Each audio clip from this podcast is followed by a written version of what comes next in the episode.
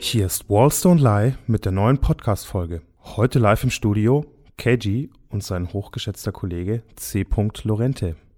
Hm. C. Row. Yo. Crow. C. C. Ja. Ich dachte, ich versuche es mit einem etwas seriösen, tagesschaumäßigen Anstrich für dieses Mhm. Intro. Du könntest mal versuchen, ähm, so eine Wetteransage mit einzubauen. Es wäre immer sonnig bei mir. Also was mich ja mal interessieren würde, ist, äh, wie, wie ist das Wetter in Magdeburg so? das ist eine gute Frage. Denn über einen Umweg nach Berlin geht's heute auch so ein bisschen nach Magdeburg. Hm. Warst du da schon?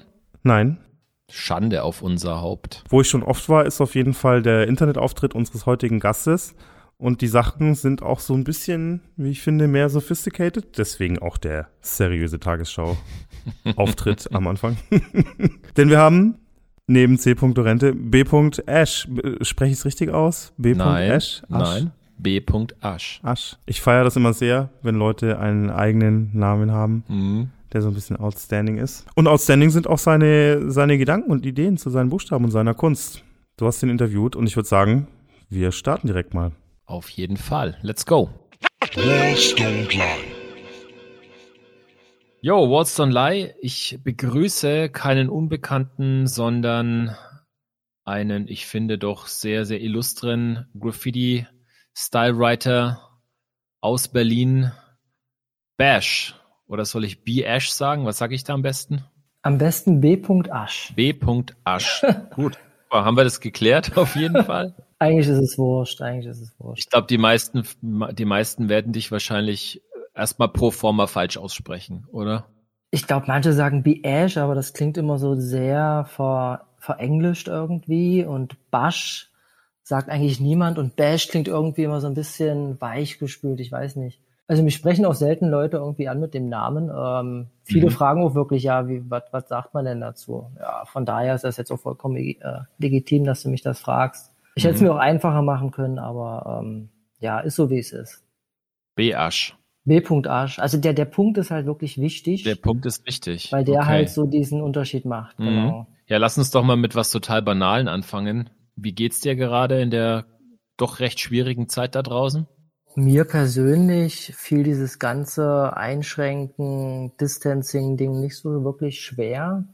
Also ich bin nicht unbedingt der Typ, der ständig Leute um sich rum haben muss oder ständig unterwegs ist oder ständig, ähm, keine Ahnung, verrückte Sachen macht. Ich meine, klar, so eine Sachen wie Billard spielen, mal raus in der Kneipe, ein Bierchen trinken oder Leute mal unbefangen treffen zu können, ohne dass man jetzt gucken muss, ah, Abstand und dieser ganze Quatsch. Nee, Mhm. Quatsch ist es nicht, ist schon wichtig, aber das fühlt sich halt schon irgendwie so ein bisschen absurd an. Ähm, also mir geht's grundsätzlich gut. Ähm, ich glaube, andere hat's einfach ja, härter erwischt. Also ich glaube, wenn ich jammern würde, wäre das Jammern auf sehr hohem Niveau. Von daher nehme ich mich da jetzt erstmal Würdest du raus. sagen, dass sich deine Kunst jetzt in dieser Zeit so ein bisschen festgehalten hat? Also, um, um irgendwie da durchzukommen, so mental? Ja, das ist eine sehr gute Frage. Ich glaube, auf mich bezogen jetzt ist es generell wichtig, dass ich dieses, also gerade Graffiti ist halt generell wichtig, ähm, generell im Leben. Ähm, bezogen auf die Pandemie würde ich es jetzt nicht unbedingt behaupten, da ich halt, Mhm. ja, ich habe halt einen fest strukturierten Alltag. Ne? Also er gibt mir schon genug halt, dass ich da irgendwie ähm, mir nicht so eine großen Sorgen mache. Also ähm, aber ist eine interessante Frage. Müsste ich wahrscheinlich noch mal länger drüber nachdenken, ob das irgendwie was gemacht hat in der Zeit oder halt nicht. Vielleicht können wir die Frage später im Gespräch nochmal neu beleuchten. Vielleicht, vielleicht ergibt sich ja bis dahin was. ja, ja. Aber ähm, ich finde es tatsächlich ziemlich interessant, weil ich mich ja selber auch ständig hinterfrage, inwieweit mich meine Kunst irgendwie mental festhält. So, weil ich ja doch hier und da mal in extremen Stresssituationen mich befinde, auch mit Familie, mit Arbeit, eben auch mit diesem Stress, der jetzt durch diese Pandemie gekommen ist. Und ähm, ja, ich meine, wird man wahrscheinlich erst in ein paar Jahren wissen können, was, was es tatsächlich bedeutet hat, so für uns alle. Also eins fällt mir natürlich dazu ein. Ähm, also wenn du jetzt Graffiti siehst, da passiert ja heutzutage eigentlich ziemlich viel in den sozialen Netzwerken. Das heißt, der größte Austausch, der ist ja eigentlich, zumindest für mich, ja schon im Netz. Ne? Also ich gehe meine Wand malen, mache mein Foto, schicke das Ding irgendwann hoch, krieg Feedback dazu. Wenn du an der Wand bist, kriegst du selten mal Feedback, außer einer sagt mal, ey, cool, oder die Leute bleiben stehen oder was weiß ich. Mhm. Das heißt, ähm, von der, von der Perspektive her hat sich da jetzt nicht so viel geändert, weil es vorher auch schon ungefähr ähnlich war. Ähm, ich mhm. habe jetzt auf einem Sprüh nicht unbedingt einen Unterschied gemerkt, außer dass es jetzt halt eine Zeit lang mal, äh, keine Ahnung, wo diese richtige Ausgangssperren gab es ja nicht. Also man konnte eigentlich immer mullern gehen, wenn man Bock hatte von daher hat sich da nicht wirklich viel geändert. Also ich habe es zumindest nicht gemerkt, jetzt für mich persönlich. Okay. Du hast ja gemeint, dass du einen sehr strukturierten Tagesablauf hast. Du bist als, kann man glaube ich auch sagen, ne, du bist als Designer tätig und ähm, du bist in einer Festanstellung, nehme ich an. Und genau. dich hat die Arbeit letzten Endes ja auch nach Berlin gebracht, richtig? Jein. Also teilweise die Arbeit, teilweise auch einfach die Familie. Mhm. Über Umwege. Also ich wollte eigentlich nie nach Berlin, aber irgendwie bin ich dann doch hier gelandet. Mhm. Ja, genau. Und um, um da jetzt mal kurz einzuhaken, du bist ja kein Berliner, sondern du bist ja wo ganz woanders aufgewachsen. Lass uns doch mal kurz so einen Sprung machen zurück. Back in the days, äh, du bist in Magdeburg geboren, ist das richtig? Genau, born and raised in Magdeburg.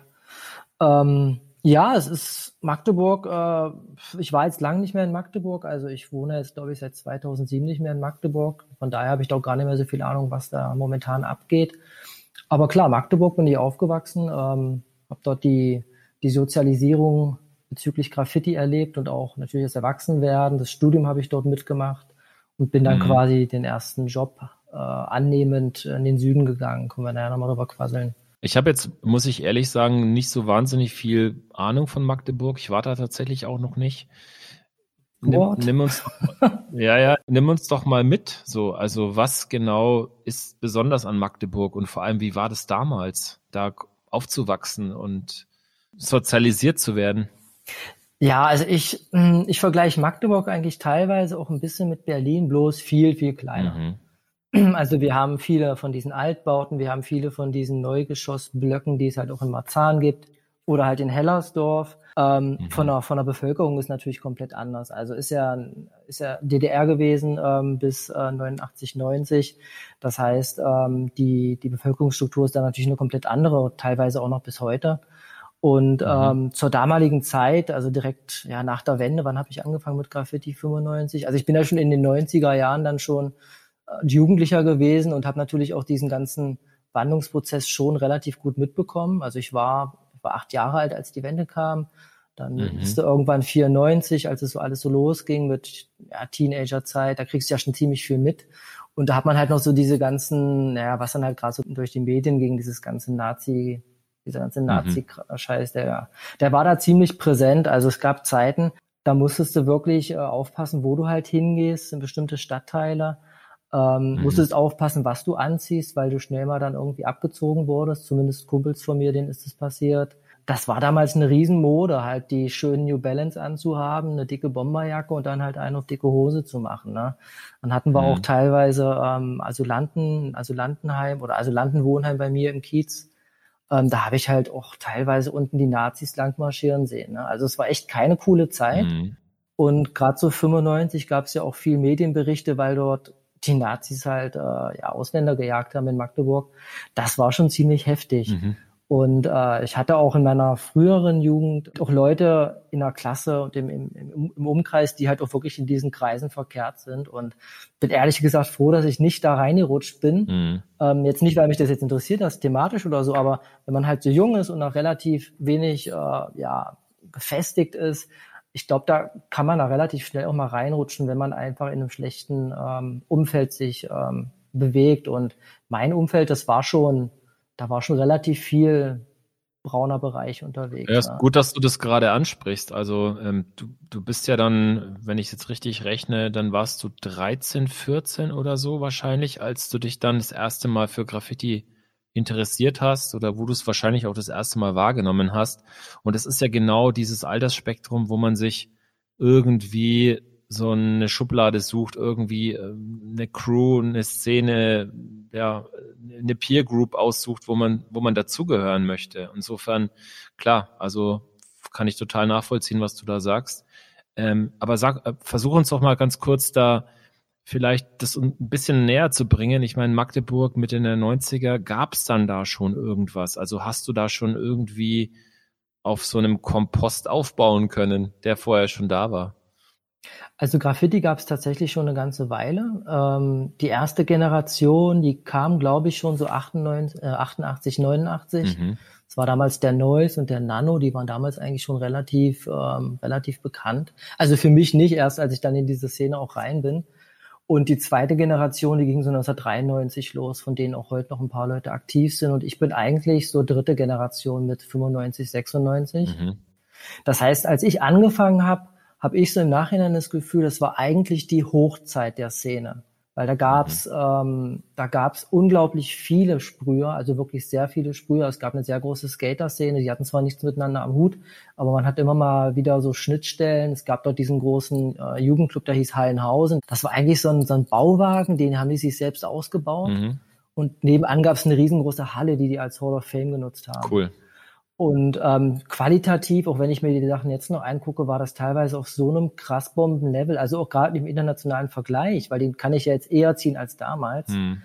war das schon richtig gut. Also ähm, und wie gesagt, das war halt die Hochzeit. Das ist ein bisschen damit begründet, dass halt 1996 äh, gab es halt einen tragischen Unfall, da ist halt ein Sprüher gestorben. Den hat's bei einer Malaktion leider, ähm, ja, leider erwischt. Und von meinem persönlichen Gefühl her war das ein bisschen der Punkt, dem eigentlich dieser Höhepunkt dann sich dem, ja nicht, nicht dem Ende zuneigt, aber dem es eigentlich nicht mehr so cool war wie vorher. Also ich habe eigentlich so diese coolste Zeit, würde ich fast sagen, irgendwie noch verpasst oder gerade noch ein bisschen mitgeschwommen und danach, da hat sich das ganze, die ganze Szene so ein bisschen gelöst. Ich meine, klar, Leute werden auch älter und haben dann andere Interessen. Aber mhm. gefühlt hat das so eine Zäsur ergeben in diesem in dem hm. Kontext Graffiti. Jetzt mal rein so historisch gesehen finde ich das ziemlich spannend, weil du hast es gerade schon gesagt, 88, 89, glaubst du zumindestens gab es da schon Graffiti in irgendeiner Form? Du sprachst von Noise und Nano oder so als zwei Protagonisten damals. Ähm, genau. Ähm, was haben die denn eigentlich so gemalt? Also wie würdest du sagen, war so dieser früh 90er Magdeburg-Style? Kann man den irgendwie beschreiben? Hm, schwierig. Also ich würde sagen, relativ unbeeinflusst. Also der, soweit ich mich erinnere, die erst, also ein paar Noise Pieces, die waren noch in diesem äh, Graffiti Art Berlin und äh, Neue Länder drin. Mhm. Die waren eigentlich schon relativ gut durchgestaltet, aber man hat jetzt keinen direkten Einfluss gesehen. Ähm, Nano hat immer sehr stranges Zeug gemacht, fand ich, also auch heute noch, ähm, auch viel Character und sowas. Mhm. Ähm, von den Einflüssen her kann ich dazu gar nicht viel sagen. Ich weiß, dass es im späteren, sagen wir mal so ab 93, als die Generation dann gekommen ist, die hatten schon starken Berlin-Einfluss. Das sieht man im Nachhinein ganz deutlich. Also wenn man sich so die Zeit, als Odem halt aktiv war, 90 bis 94 dann, mhm. da gab es ja so, ein, so, eine bestimmte Richtung, wie alle gemalt haben, von der Art her. Und das hat man in Berlin dann auch so gesehen. In Magdeburg war es dann im Endeffekt ähnlich. Mhm. Konnte ich aber auch erst im Nachhinein so beurteilen, weil zu dem Zeitpunkt wusste ich überhaupt gar nicht, was in Berlin los war. Okay. Und ähm, ja, und ich weiß halt auch, dass Graffiti schon relativ früh da war, weil die Breakdance-Szene eigentlich im Osten ziemlich stark war und auch in Magdeburg. Mhm. Das heißt, da gab es schon Mitte, Mitte, Ende der 80er auch schon ziemlich viel, was Breakdance betraf. Und ich glaube mhm. mal, die sind vielleicht auch aus dem Bereich so ein bisschen gekommen. Mhm. Ich glaube, der Film Beat Street hatte ja in der ehemaligen DDR einen ziemlich hohen Stellenwert. So, der wurde ja, glaube ich, so politisch so ein bisschen vereinnahmt, um zu zeigen, wie schlimm der Westen ist, so und äh, dass da Menschen in Ghettos leben und so. Und es war, war vielleicht nicht ganz so klug, diesen Film so oft zu bringen, weil es auf der anderen Seite ja ganz viele animiert hat, sich in diesem Hip-Hop-Bereich irgendwie aktiv zu zeigen. Naja, das, was verboten ist, ist ja meistens sehr ähm, ja, attraktiv letztendlich. Ne? Also wir sind im Jahr 95. Du machst deine ersten Schritte im Graffiti-Bereich, Stylewriting-Bereich. Wie war das? Was hast du da als erstes gemacht? Oder waren dann da schon Leute da, die du fragen konntest? Also 95 habe ich aktiv noch gar nichts gemacht, aber ich glaube, da bin ich so in diesen Bereich reingerutscht. Ähm, bei mir war es so, äh, ich, ich hatte einen Kumpel und der hat von einem Typen berichtet, der macht irgendwie Buchstaben und Wörter, die nur er lesen kann. Das fand ich irgendwie total strange.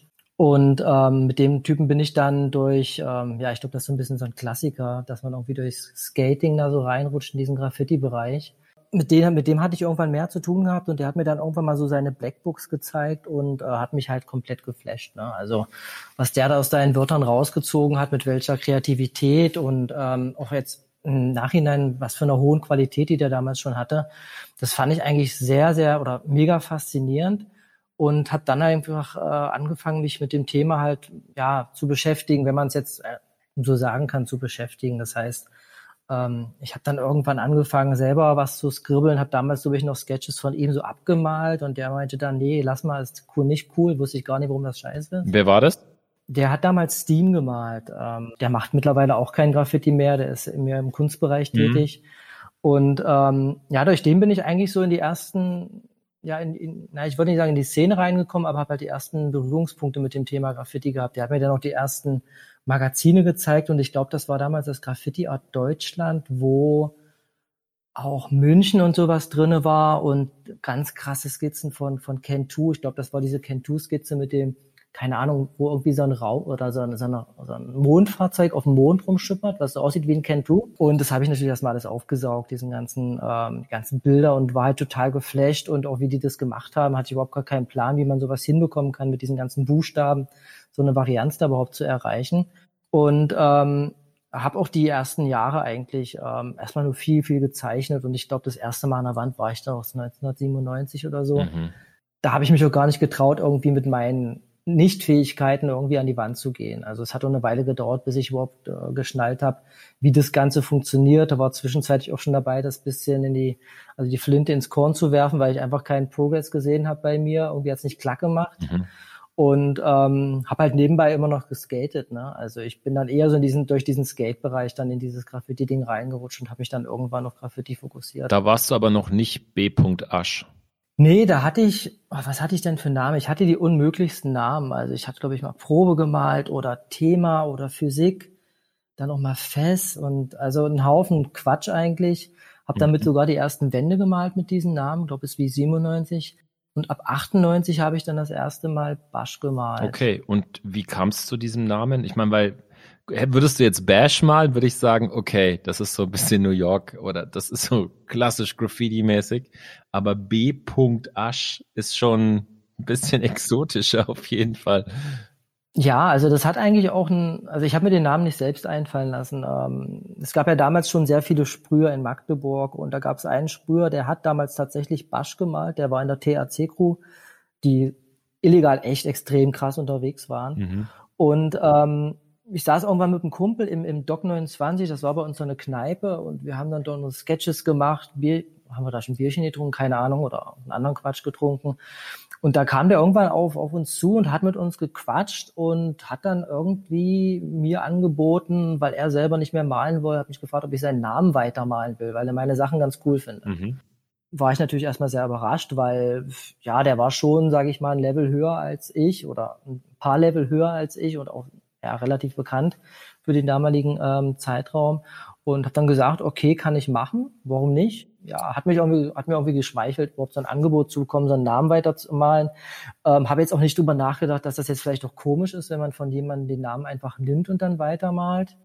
Und ähm, habe die ersten, ich glaube, ein, zwei Jahre dann auch normal Basch gemalt, ohne irgendeinen Punkt. Mhm. Und habe diesen Punkt aber irgendwann dazu hinzugefügt, um halt so eine gewisse Differenzierung zu diesem alten alter Ego gehabt, äh, zu diesem alten ähm, Basch zu haben. Und zum anderen auch, weil ich zu dem Zeitpunkt eben ähm, ja was eigenes haben wollte. Das heißt, wenn, wenn du B. Asch hast, das klingt ja fast wie ein ganz normaler Name. Also keine Ahnung, äh, Butch Asch oder so, weißt ja, du? Ja. Also ist halt wie so ein normaler Name, den du auch an die Türklingel machen könntest, rein theoretisch. Mhm. Und ähm, der, der Punkt, ich habe auch gar nicht so viel drüber nachgedacht und ähm, fand das aber auch als Stilmittel ganz interessant, halt irgendwas drin zu haben, was jetzt vielleicht nicht unbedingt jeder hat. Ne? Also jeder mal so seine vier, fünf, sechs Buchstaben und äh, jeder hat so seine, seine Crews und das hat sich dann einfach so ergeben und der hat dann tatsächlich auch irgendwann nochmal angefangen zu malen. Also hat dann, glaube ich, nochmal ein paar Dinger gemacht. Und ähm, zu dem Zeitpunkt war das dann ganz hilfreich, dass ich da schon so eine gewisse Differenzierung hatte zwischen dem alten und dem neuen Basch. Mhm ähm, weil ich halt auch vom Stil her komplett anders war und äh, eben auch aus einem ganz anderen Bereich kam. Der war auch ein paar Jahre älter als ich. Das klingt ich. ja auch sehr respektvoll von dir, dass du dir das einfallen hast lassen, so um eine Differenzierung nochmal herzustellen. Und jetzt würde mich natürlich noch besonders interessieren, inwieweit sich der Style den du dann letzten Endes weiterentwickelt hast, inwieweit der vielleicht auch von diesem Style beeinflusst war, den diese andere Basch gemalt hat, oder war das wirklich separat? Nee, das war komplett separat. Also ich, ähm, ich kannte seine Sachen, ich habe seine Sachen auch sehr geschätzt, die waren auch sehr eigen. Der war auch, oder der ist auch vom Typ her damals schon sehr eigen gewesen. Also normalerweise die ganzen älteren Sprühe aus diesem Jugendclub Hallenhausen, das war halt alles so ein Hip-Hop-Ding. Ne? Also die haben da die Mucke gehört und, und den ganzen Kram so richtig gelebt mit mhm. den Hosen, die die anhatten und den Tüchern und so ein bisschen Gang-like auch. Und der war so der Einzige, der damals schon Techno gehört hat und auch Techno aufgelegt hat. Das heißt, der war so ein bisschen so ein Exot. Und das fand ich eigentlich so ein bisschen interessant. Der, der stach so ein bisschen aus dieser Masse mhm. heraus. Mhm. Ähm, vom Style her auch. Also der war irgendwie so ein bisschen, hat irgendwie anders getickt. Man hat seine Musik, finde ich, im Nachhinein auch so ein bisschen in den Buchstaben gesehen. Zumindest die, die Art und Weise, wie der das gemacht hat. Mhm. Aber ich habe mich jetzt nie an ihm orientiert. Da gab es eher andere Vorbilder in Magdeburg, an denen ich mich anfangs orientiert hatte. Ähm, und mein Style, der hat sich ja, also wenn ich mir überlege, was ich damals gemalt habe bis jetzt, das ist ja eigentlich äh, wie Katze und Hund. Ne? Das hat nicht viel miteinander zu tun, außer dass es halt Buchstaben sind. Ja, wobei, also ich meine, ich weiß jetzt auch gar nicht, ob ich so weit zurückblicken kann in deinen Arbeiten, aber zumindestens auf so einen Zeitraum von ja, so 15 Jahre oder so würde ich mir fast zutrauen, dass ich da schon so einen Überblick habe, was du so gemalt hast. Und es ist ja schon so ein bisschen naja, wie soll ich sagen? Es ist schon ein roter Faden erkennbar, so dass du halt sehr verspulte Buchstaben schon immer malst. So. Oder war das am Anfang dann anders? Hast du da wirklich dann eher klassisch New York-mäßig Letters aufgebaut?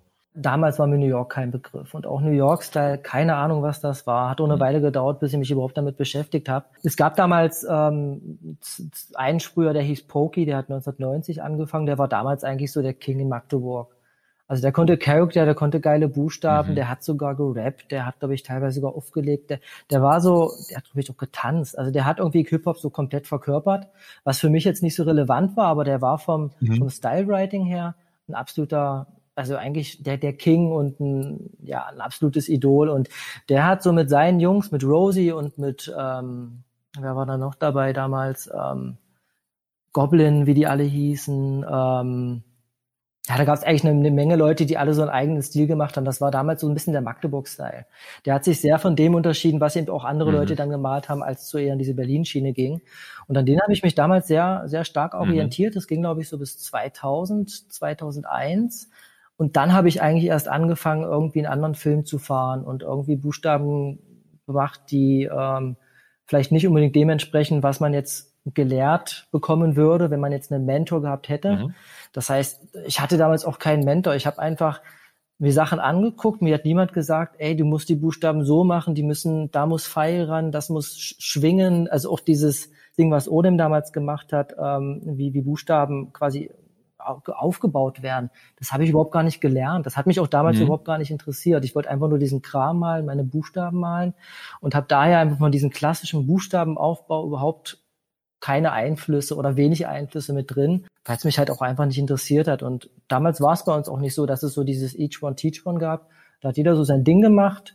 Und dadurch, mhm. dass ich jetzt in diesem Hallenhausen, in diesem Jugendclub eigentlich zu Anfang gar nicht äh, präsent war, sondern bei den Skatern, wo es halt nur zwei, drei Maler gab, da hat man sich eigentlich nicht wirklich beeinflusst. Da hat jeder so sein Süppchen gekocht und dann hat sich das irgendwie so entwickelt. Okay, ist interessant. Ich meine, es ist ja nicht unbedingt Standard. Wenn du mal überlegst, so 90er Jahre Deutschland, wenn man sich so die großen Städte mal genauer anguckt, ob das jetzt Heidelberg ist, also große Städte in Bezug auf Graffiti-Style oder, na klar, Berlin jetzt auch, München, Stuttgart, dann war das ja schon noch so, dass man sagen konnte, es gibt dann so ein paar Kings und die geben schon den Ton an und so malen dann halt alle. So, oder so, so, so entwickelt sich dann so ein städtischer Style, so, der damals ja regional gesehen noch sehr klar zu unterscheiden war.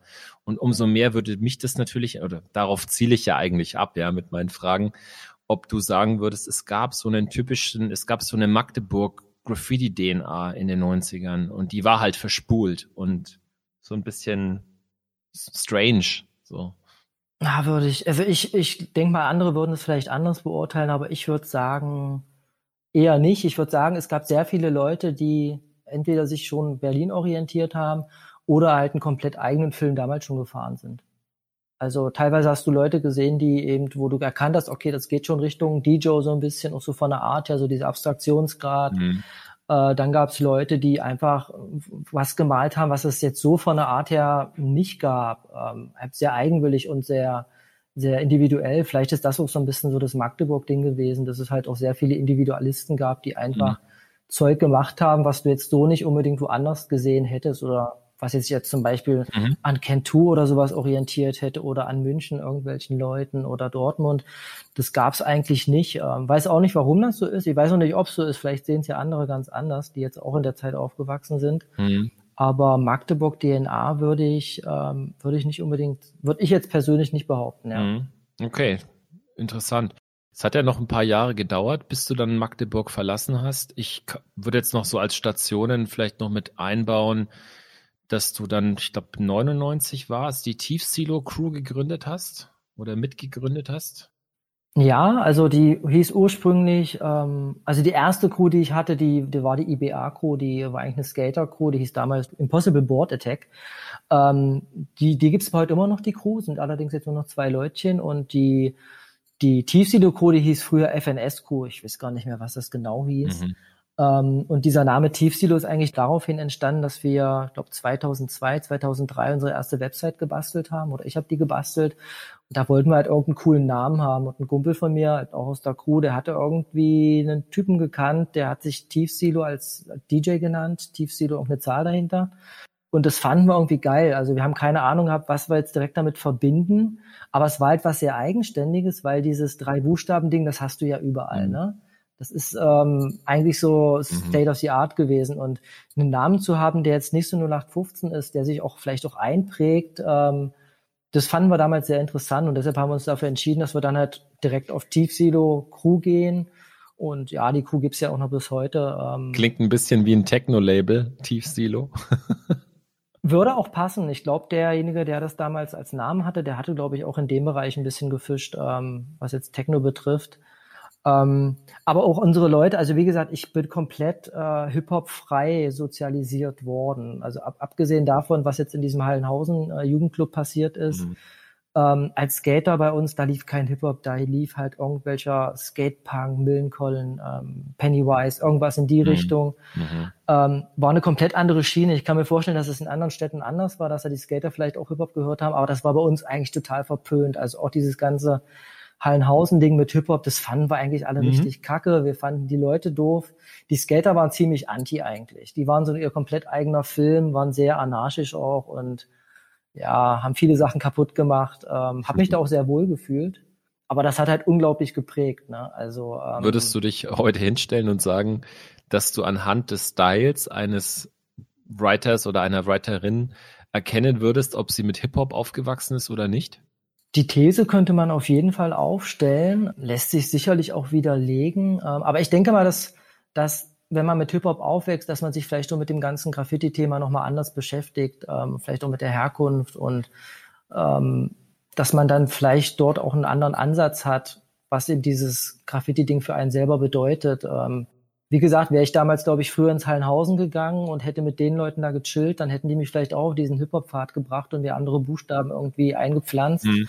Aber dadurch, dass ich da einfach ab vom Schuss war, mich da autonom entwickelt habe mit meinen Leuten, die, wir sind auch damals auf Hauspartys gefahren oder auf welchen Techno-Partys, ne?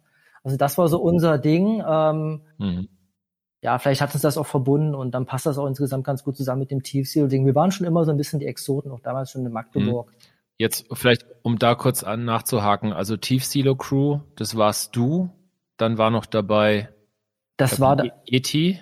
Genau, Yeti war dabei, Turok, ähm, das waren, äh, eigentlich waren es wir drei, ähm, das hat sich so ergeben. Ich habe den einen dann irgendwann mal kennengelernt, ähm, dann kam der andere dazu und da hat man gemerkt, okay, man hat irgendwie von einer Persönlichkeit her einen ähnlichen Humor, man kann über dieselben Sachen lachen, man hat ungefähr den gleichen Anspruch, was jetzt Qualität betrifft, bezüglich Graffiti. Wenn man Wände zusammenmalt, das sieht nicht aus wie, keine Ahnung, ein schlechtes Patchwork, sondern das ähm, funktioniert eigentlich ganz gut. Also wenn gut. ich zusammenfasse, würde ich sagen, du hattest halt einfach eine Crew mit ja, like-minded people. Ihr wart alle so ein bisschen auf einem auf einem Style auf, auf, auf einer Wellenlänge, konntet euch da irgendwie gemeinsam dann auch an den Wänden dementsprechend austoben oder es war halt zumindestens halt ein, wie sagt man, ein Qualitätsanspruch, der über allem stand, so. Und äh, von der Style-Philosophie war dir wahrscheinlich auch recht ähnlich unterwegs, nehme ich an, obwohl die Buchstaben ja nicht alle gleich waren. Also ihr habt ja nicht alle denselben Style gemalt. Nee, das nicht. Also ähm, ich glaube, den Anspruch, den hatten wir alle, dass es qualitativ passen sollte. Das hat sich dann mit den Jahren natürlich auch verändert. Mhm. Ähm, aber ich glaube, der, der, der größte Kit, den wir zwischen uns hatten, war, glaube ich, auch einfach die persönliche Schiene, also der Humor, also über was man so lachen kann und was man für Quatsch macht und was man so für Werte auch teilt. Mhm. Und äh, wir hatten auch, was Malen betrifft, Diskussionen. Also ich kann mich erinnern, dass ich meinem Kollegen Tuvok immer wieder gesagt habe, Mensch, nimm doch mal ein normales Kit, mach's doch mal sauber, weil der immer so ein bisschen, ich hatte immer das Gefühl, der macht das so auf dem halben Bein irgendwie, zieht mhm. dann da seine Dinger, ist damit so zufrieden. Also da hatten wir immer mal wieder so Issues. Mit dem anderen war es genau anders, der war dann schon wieder zu perfektionistisch bei bestimmten Dingen, aber das kam mir schon entgegen. Ähm, aber wir hatten einfach eine gute Zeit und das hat halt vom Malen ja auch irgendwie gepasst. Also das war so eine, so eine, so eine Gruppe, bei der einfach sich die einzelnen Mitglieder irgendwie gut ergänzt haben. Es gab immer ein, zwei, die sich ein bisschen gestritten haben. Einer war immer schön neutral. Einer hat die Richtung vorgegeben. Die anderen beiden haben halt, sind halt mehr oder weniger gefolgt und ähm, das hat gut gefunden bis zu einem bestimmten Punkt, sage ich mal. Ne? Also es ist mhm. dann halt immer auseinandergegangen, aber ähm, für einen gewissen Zeitraum hat das sehr gut funktioniert. Okay. Dann bist du 2007 bist du dann von Magdeburg weg und bist dann nach Stuttgart gezogen, ist das richtig? Genau, also ich bin damals mit meiner Freundin, die wollte dort einen Master machen, ich wollte meinen ersten Job antreten. Also ich hatte zu dem mhm. Zeitpunkt dann noch gar keinen Job, bin einfach mit runter, weiß gar nicht, warum mhm. ich das, ob ich das heute nochmal machen würde. Und wir sind in die Nähe von, naja, eigentlich sind wir genau zwischen Pforzheim und Ludwigsburg gezogen. Ludwigsburg ist so ein bisschen wie Potsdam und Berlin, so ein kleines Vorstädtchen. Mhm und haben in so einem kleinen Dorf gelebt, also richtig so ein Dorf umgeben von Weinbergen mit einem kleinen Fluss, mit Schafen, Kühen, Ziegen, also richtig ländlich, was sehr, sehr geil war im Nachhinein. Mhm. Ähm, war dem geschuldet, dass halt mein Job in der einen Stadt war und das Studium in der anderen Stadt. Mhm. Und wir sind dann halt später, glaube nach zwei Jahren nach Ludwigsburg gezogen oder in dem Speckgürtel von Ludwigsburg, was dann halt ziemlich nah dran war schon an Stuttgart. Mhm. Aber ich nenne es immer so Stuttgart, weil Ludwigsburg kennen die wenigsten, Pforzheim vielleicht auch nicht unbedingt, aber hat man ungefähr eine Ahnung, wo ich eine Weile war. Das heißt aber in dem Moment natürlich auch, dass du dann da deine Wirkstätte hattest, um da auch zu sprühen, zu malen in irgendeiner Form. Naja, klar, man. War das dann Culture Clash in irgendeiner Form? Ich meine, also ich, ich bin ja sehr Stuttgart begeistert. Ich meine, es ist ja für mich so ein frühes Mekka gewesen vom Style würde ich sagen, ist es schon ein bisschen anders. So, also das ist jetzt nicht unbedingt das, was du da mitgebracht hast an Style-Basis. So musstest du dich dann irgendeiner Form rechtfertigen. so blöd ist Nein. Nee, überhaupt nicht. Also ich habe auch die, glaube ich, die ersten zwei Jahre habe ich ähm, mit Stuttgart noch gar nicht so viel zu tun gehabt, war auch selten mal in Stuttgart, habe da eher im, im Dörf, dörflichen Bereich gemalt, war da mal in Karlsruhe oder da gibt's ja unglaublich viele Halls in irgendwelchen Städten, die heißen Bretten mhm. oder Endersbach oder whatever. Und ähm, ich habe durch Zufall dort einen Typen kennengelernt. Also ich kann mich erinnern, ich war irgendwann in Mühlacker, das ist ein kleines Städtchen in der Nähe, wo ich da gewohnt habe, war da unterwegs und da ist so ein, so ein Typ an mir vorbeigelaufen, der hat so auf mein Auto geguckt, weil ich hatte hinten so ein, so ein Ding drauf gebeppt, Tiefsilo Industries, Graffiti, bla bla bla. Ne? Mhm. Der guckt dann da so und ich guck den so an, dann guckt er immer noch und dann gucke ich immer noch und dann sind wir irgendwie ins Gespräch gekommen und dann war mhm. das tatsächlich ein Graffiti-Typ. Ne? Also du landest da irgendwo in der Pampa mehr oder weniger und triffst dann den Typen, der dir dann quasi so ein bisschen die Welt da zeigt. Ne? Geil. Der, hat, der hat damals Zimt gemalt. Ich weiß gar nicht, ob der malt bestimmt noch, ähm, aber der hat damals Zimt gemalt und der hat mir dann zum Beispiel ja ein, zwei Leute mal gezeigt und überhaupt eine Hall, wo ich malen konnte. Ne? Mhm. Und dann habe ich, glaube ich, auch erst 2008 angefangen, da meine ersten Bilder zu malen. Mhm. Ähm, das erste Bild war, glaube ich, sogar mit ihm direkt, da sind wir nach Karlsruhe gefahren. Und die nächsten Bilder, die habe ich dann ja größtenteils wieder allein gemalt, halt ähm, den, an den Dorfhalls, die wir da hatten, was mhm. sehr cool war. Und ähm, habe dann da noch den Skat kennengelernt, mit dem ich jetzt immer noch Kontakt habe, äh, auch einer aus dem Dorf da. Und erst als ich dann nach einer Richtung Ludwigsburg gezogen bin, habe ich dann halt wirklich mit den Stuttgartern mehr Kontakt mhm. gehabt. Also habe dann halt einen Giroux kennengelernt oder den Dingo oder den Motek oder die Junek mhm. ähm, und habe da eigentlich so mal gesehen, okay, was geht eigentlich in Stuttgart so ab? Mhm aber auch nur auf dem Hall of Fame Level. Also mehr habe ich von der ganzen Szene auch nicht mitgekriegt. Mhm. Aber ja, war, war für mich jetzt auch nicht wirklich so ein Clash, weil ich habe da einfach mein mhm. Ding gemacht. habe da meine Bilder an der Wand gemacht, hatte den größten Teil der Zeit eigentlich mit keinem großartig zu tun. Es hat sich irgendwie nie so richtig ergeben, weil ich hatte da meinen Job, hatte dann da meine Freundin da und bin dann halt äh, die Wochenenden zum Mullern gefahren und habe dann eher durch Zufall halt auch einen Giroux kennengelernt, weil der mich irgendwann mal angeschrieben hatte. Dann hatten wir da mal ein paar Pieces gemalt und ähm, dann irgendwann die Unique kennengelernt. Wusste gar nicht, dass das eine Frau ist. Ich dachte, ey, cooler Style, lass mal connecten. Ich glaube, das war damals noch über war das dann noch My, MySpace oder war das schon später? Keine Ahnung. Auf jeden Fall habe ich die dann irgendwo kennengelernt und äh, mit der habe ich dann auch einen ziemlich guten Draht entwickelt und habe dann mit der da eigentlich auch die beste Zeit äh, erlebt, was jetzt Graffiti betrifft. Mhm. Ähm, unglaublich, also einfach coole Wände gemacht. Ähm, ich hatte einfach, ein, also mit ihr zu malen war für mich so, ja, man muss ihn nicht absprechen. Man fängt was an, man muss den anderen nicht beobachten, zum Schluss ist aber ein Gesamtbild irgendwie. Mhm. Ne, das hat irgendwie ähm, gepasst wie es Faust auf Auge. Und wie gesagt, auf der persönlichen Seite natürlich auch. Und mit der hatte ich dann da wirklich äh, ziemlich viele Sachen gemacht bis 2012, ähm, als ich dann da wieder weggegangen bin. Cool. Jetzt bist du dann von Stuttgart straight nach Berlin oder gab es noch eine Zwischenstation? Nee, das war schon direkt Berlin. Ähm, also ich muss dazu sagen, meine Freundin damals, die kam ursprünglich aus Berlin, die habe ich in Magdeburg beim Studium kennengelernt. Mhm. Und äh, wir hatten damals halt Familienpläne mit Kind und so und haben gesagt, okay, wenn Kind, dann nicht hier unten, weil man verbrät ja seine ganzen Urlaubstage nur fürs Hin- und Herfahren. Ne? Du tuckelst mhm. dann von Stuttgart nach Berlin, nach Magdeburg zurück und dann ist schon wieder alles vorbei. Und wir wollten ja. halt wieder ein bisschen mehr Nähe zu der Familie. Magdeburg gibt's keine Jobs im Designbereich, also haben wir gesagt, okay, probieren wir es in Berlin und sind mhm. dann letztendlich in Berlin gelandet. Ja. Es hatte praktisch mit Graffiti gar nichts zu tun, die Entscheidung. Nee, überhaupt nicht. Also ich hatte zwar da schon ein paar Kontakte gehabt, also ähm, habe mir dann noch gedacht, oh, cool, wenn du nach Berlin gehst, dann kennst du da schon ein paar Leute, ist eigentlich gar nicht so schlecht. Aber es hätte jetzt auch eine andere Stadt sein können, wenn es jetzt ähm, mit der Familie anders gewesen wäre. Also wie gesagt, ich wollte eigentlich auch nie nach Berlin, weil mich Berlin jetzt in dem Sinne jetzt von der Stadt her nie so richtig interessiert hat, war mir immer zu groß, zumindest von dem, was ich mir vorgestellt habe. Hm. Ähm, Im Nachhinein denke ich natürlich komplett anders. Ne? Also Berlin ist schon ist schon ein Brett, kann man sagen. Wie war das dann für dich, jetzt Graffiti-mäßig dann in Berlin Fuß zu fassen? Also hat es dich dann irgendwie vor eine Herausforderung gestellt oder war, war das dann von Anfang an klar, dass du dann in bestimmten Halls malen konntest, dass du dann da schon Kontakte hattest? Also hat es irgendwie geklickt von Anfang an? Ich stelle mir das irgendwie in Berlin halt generell nicht so einfach vor, wenn man da jetzt keine, keine Connecke hat naja, ich, ich dachte, ich habe Connecte. also ich hatte ja vorher schon, ähm, hat ja den Boa kennengelernt und einen Hokus, mhm. ähm, weil wir auch schon vorher dann, wenn ich mal in Berlin war, dann mal eine Wand gemacht hatten. Und ähm, hatte dann, glaube ich, aber letztendlich, als ich dann in Berlin war, erstmal viel mehr zu tun mit dem neuen Job. Ne? Da musste erstmal ja. reinkommen, musste ich so ein bisschen eingewöhnen in die Stadt, neue, komplett neuer Kiez, neue Wohnung, dann hast du irgendwann dein Kind, dann hast du sowieso erstmal nicht so viel Zeit, um jetzt wirklich da komplett durchzustarten. Das heißt, ich habe dann so nach und nach äh, die Halls kennengelernt. Dann hat mir der eine mal von der Hall erzählt, der andere von der anderen Hall. Und habe ich so als Step-by-Step Step Leute kennengelernt. Ich habe relativ früh dann auch den, den Wrights kennengelernt und den, den Ross. Mhm. Ähm, und dann halt auch die, die anderen Leute von denen.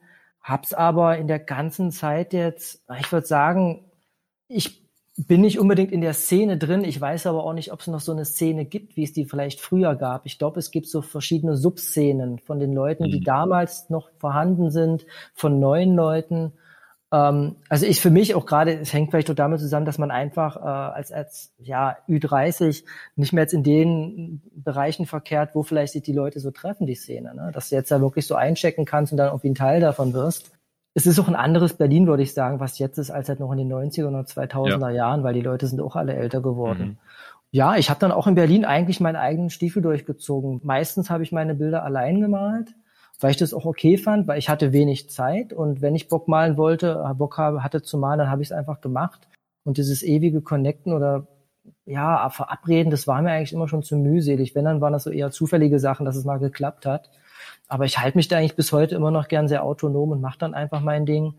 Ähm, ja, vielleicht so ein bisschen Einzelgängermäßig kommt es vielleicht drüber, aber es ist jetzt nicht so, dass ich jetzt Leute nicht mag oder so. Aber so diese Unabhängigkeit, die ist halt bei mir durch die Umstände einfach äh, wichtig. Um, wenn ich mich da jetzt noch stark stärker eingrenzen würde, dann würde mir das vielleicht auch irgendwie keinen Spaß mehr machen. Also ich, mhm. ich so wie ich es in Stuttgart gemacht habe, mache ich es auch in Berlin. Ich ziehe mein Ding durch, lerne die Leute kennen. Wenn sich mal was ergibt, wird was zusammen gemalt. Ich mag alle, hab gegen keinen etwas. Ähm, jeder macht so sein Ding, ne?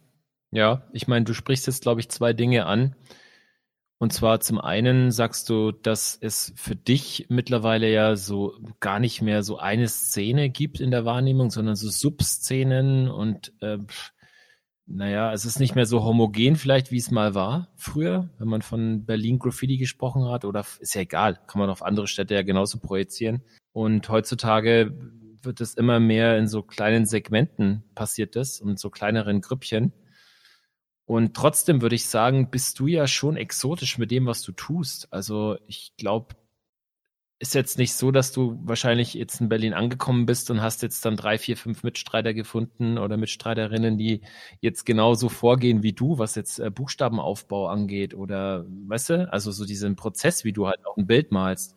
Mhm. Also hast du dich dann da irgendwie am Anfang so ein bisschen lost gefühlt oder, oder alleine gefühlt in der Art und Weise, wie du halt dein, dein Graffiti, dein Stylewriting betreibst? Nein, überhaupt nicht. Also ähm, ich glaube auch, dass es vielleicht äh, heutzutage, also wenn ich es vergleiche, wie man jetzt früher Bilder gemalt hat, ähm, das ist ja doch anders, als man es heutzutage macht. Heute ist ja eigentlich so der Standard, also ich schließe da jetzt auch nicht alle mit ein, aber ein großer Standard ist, du streichst die Hintergrundfarbe, jeder macht seinen Style. Du machst eigentlich selten noch so einen zusammenhängenden Background, wie man es vielleicht noch von früher kennt, wo du dann wirklich ein Konzept hast. Außer jetzt die, ähm, ja, Super Bad Boys oder so, wenn die sich dann bei große Produktionen einfallen lassen, mhm. ähm, dann passiert da schon was. Oder eben die Leute, die TCK-Leute, die dann halt da diese riesen Dinger ballern, die halt wirklich auch ziemlich knallen.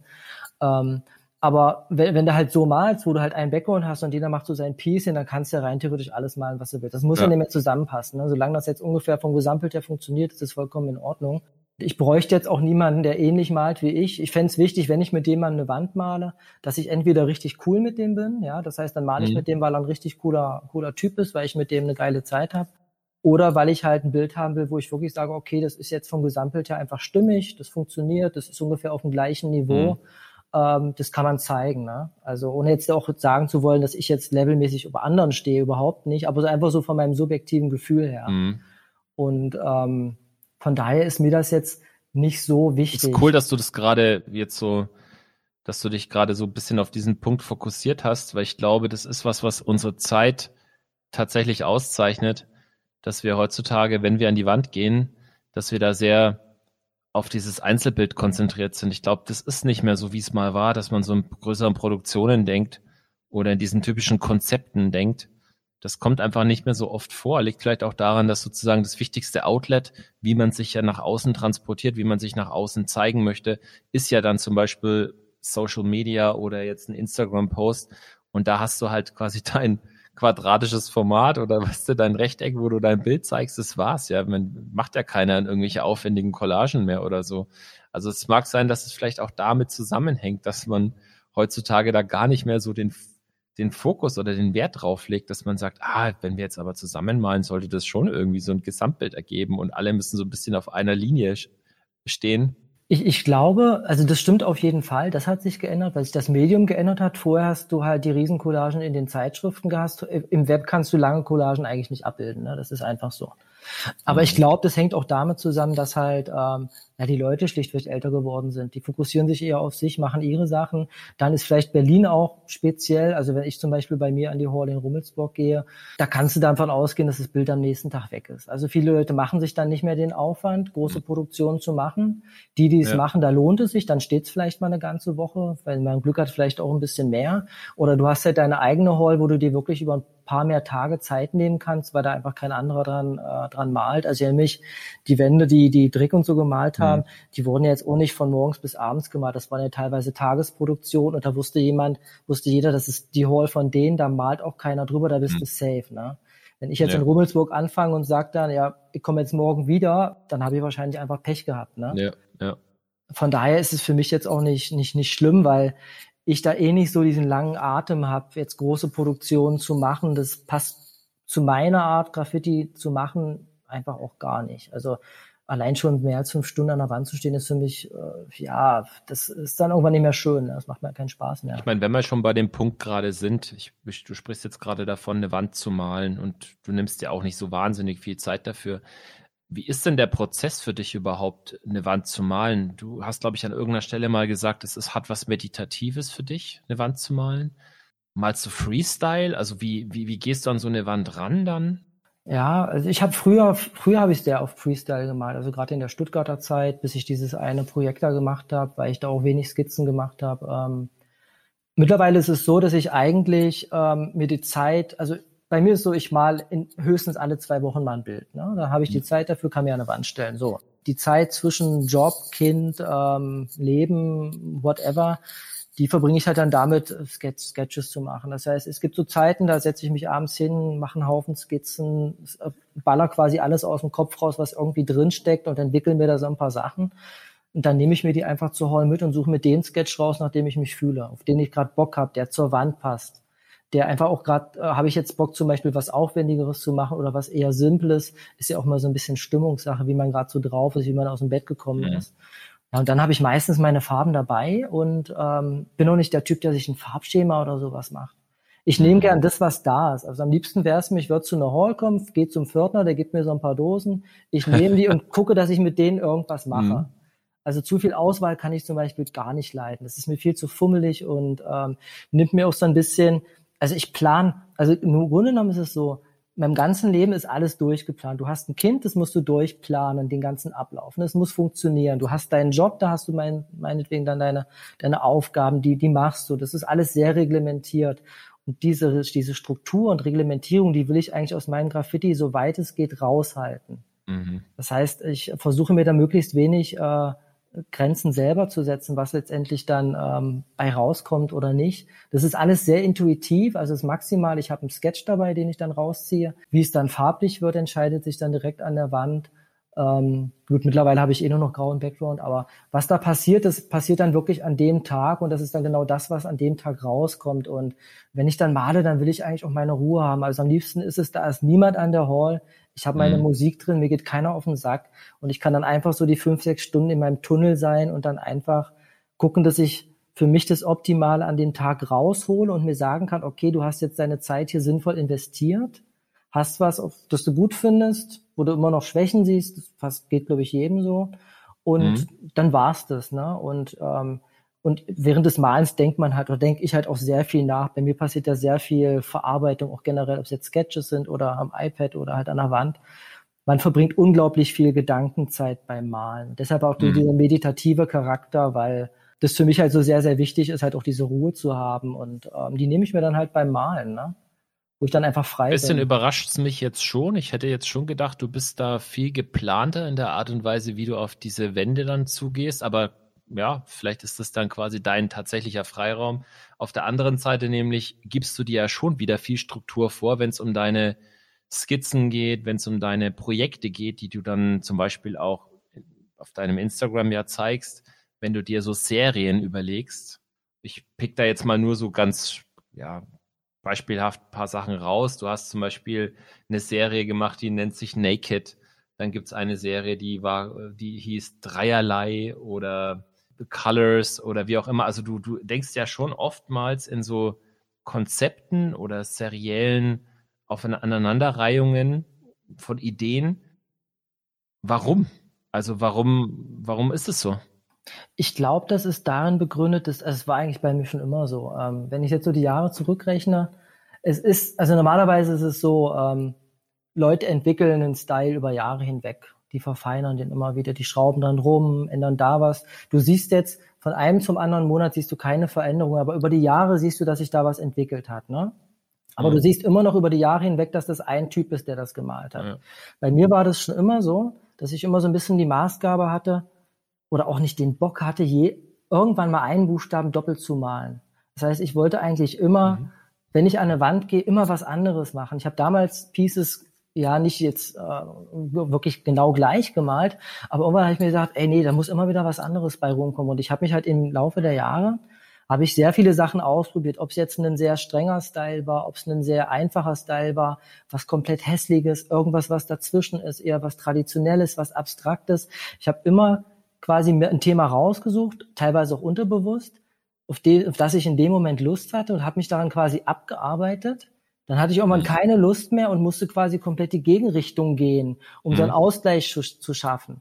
Und wenn man diese Prozesse über die Jahre quasi mhm. ähm, immer wieder durchläuft, dann hast du irgendwann so ein Sammelsurium an Sachen zusammen, aus denen du dich bedienen kannst. Ne?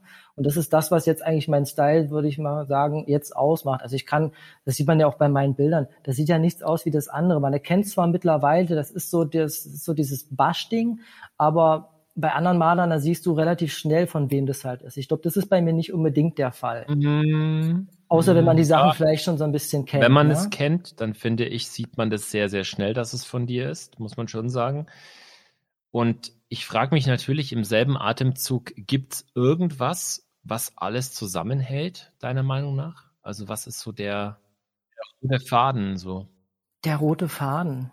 Ah, das ist eine gute Frage. Ich würde sagen, ja, der rote Faden bin ich, ne? Also ähm, die, die Art und Weise, wie ich einfach mit bestimmten, ja, mit, mit dem Thema vielleicht auch umgehe, ähm, also meine Grundeinstellung zum Thema Graffiti. Ähm, wie gesagt, die, die Leitlinie für mich ist, immer was anderes, immer was ausprobieren, Sachen zu machen, die nicht der Norm entsprechen, teilweise zu provozieren. Also ich hatte ja damals auch bewusst mal den Namen Blaming All Suckers hier, halt quasi die Abkürzung oder die, die ausgeschriebene Form von BASH das sollte ja auch eine gewisse Art von ja, Provokation sein, dass man halt so ein bisschen gegen den Strom schwimmt und einfach ein, was durchzieht, was komplett unbeeinflusst ist von anderen. Und wo man sich halt auch nicht einreden lassen muss, ey, das ist ja kacke, was du hier machst, oder verstehe ich nicht, oder warum lässt denn dein Haar so rausfallen? Naja, weil ich es kann, ne? Mhm. Und ähm, das hat vielleicht auch wiederum Rückschlüsse auf diese Skaterzeit zu tun, weil man da einfach auch sehr anti war. Und das zieht sich vielleicht auch beim Graffiti so ein bisschen durch. Also mir ist halt wichtig, Sachen zu malen, die in erster Linie mir gefallen. Mhm. Und was die anderen davon halten, ist mir immer relativ wurscht. Wenn es dann Leuten gefällt, ist es schön. Aber wenn es den Leuten nicht gefällt, hm. Aber natürlich gibt es auch bei meinen Bildern mittlerweile auch, ähm, also es ist alles schon bewusst gemacht, was ich da mit den Buchstaben veranstalte. Da ist eigentlich gar nichts mit, gar nichts per Zufall. Das war früher vielleicht noch ein bisschen mhm. anders. Mhm. Und ähm, was du meintest mit diesen Projekten, das ist halt heute immer noch so. Ich, ich suche mir dann irgendwas und gucke dann, okay, jetzt mache ich mal ein paar Dinger, bis ich dann keinen Bock mehr habe. Also ich habe ja mit dem mhm. iPad irgendwann vor zwei Jahren angefangen, ähm, mehr, mehr Skizzen zu machen. Und dann hatte ich ja dieses Alphabet letztes Jahr gemacht, dieses My Personal Alphabet, mhm. wo ich halt wirklich mit diesem einen Stil das, die kompletten 26 Dinger da durchgezogen habe. Ähm, oder bei dem Colors-Projekt, wo man halt wirklich sich auf auf den Namen der Farbe konzentriert und das Bild wirklich nur mit diesen zwei Farben malt, ne? oder mit diesen drei jetzt, Farben. Jetzt müssen wir vielleicht mal ganz kurz ja. einen, einen kleinen Stop reinhauen und zwar insofern, als dass unsere Zuhörerinnen und Hörer natürlich jetzt nicht sehen können, was du malst, wenn sie unseren Podcast hören und wir versuchen mal ein bisschen zu beschreiben, was man da sehen würde, wenn man sich diese Serien anschaut. Also wenn man jetzt mal dieses Personal Alphabet mal als Beispiel nimmt, dann sind es ja Schriftzüge, also letzten Endes Worte, die du da ausgestylt hast. Allerdings ultra abstrakt, also super schwer lesbar für jemanden, der sich damit jetzt nicht auskennt, oder? Na, ich denke mal, das ist vielleicht allgemeingültig für Graffiti. Ne? Also ich glaube, hm. dass schon die Leute, die sich mit Graffiti beschäftigen, die werden auch bei meinen bei dem Größteil der Wörter werden die schon wissen, was da so hintersteckt. Aber manches ist teilweise schon sehr abstrakt. Das hängt auch damit zusammen, das sind die, die Technik, die ich da benutzt habe, eben die Sachen teilweise auch ja.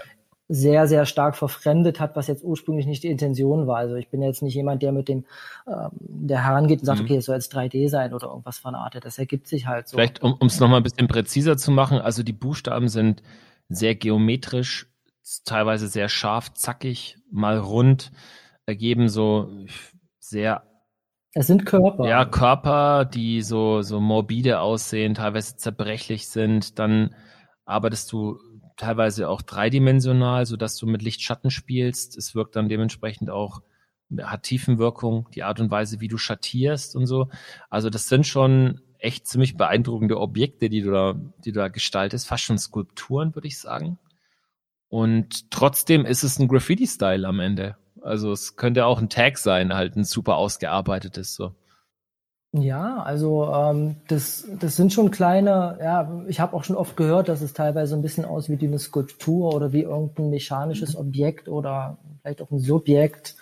Äh, manche sagen auch, das Genuine sieht aus wie ein Motorrad, weil die da irgendwas drin erkennen. Ne? Mhm. Ähm, ist natürlich auch alles eher unbewusst. Ich finde es ja auch gut, dass da Leute Interpretationsspielraum haben. Also gerade Leute, die nichts mit Graffiti zu tun haben, dadurch, dass du da diese krasse Reduktion auf die Form hast, da hast du ja quasi keine Farben, die irgendwie ablenken. Und durch mhm. Licht und Schatten kannst du da halt die Dinge so biegen, wie sie ja zum Beispiel auch nicht, also man könnte die Dinge ja nicht eins zu eins bauen. Da ist ja so viel Unlogik drin, von ja. der Perspektive her, die sich aber einfach dadurch ergeben hat, dass es sich ähm, ja im Verlaufe des Prozesses halt ja so ergeben hat, wenn ich es jetzt mal ganz, ganz platt runterbreche.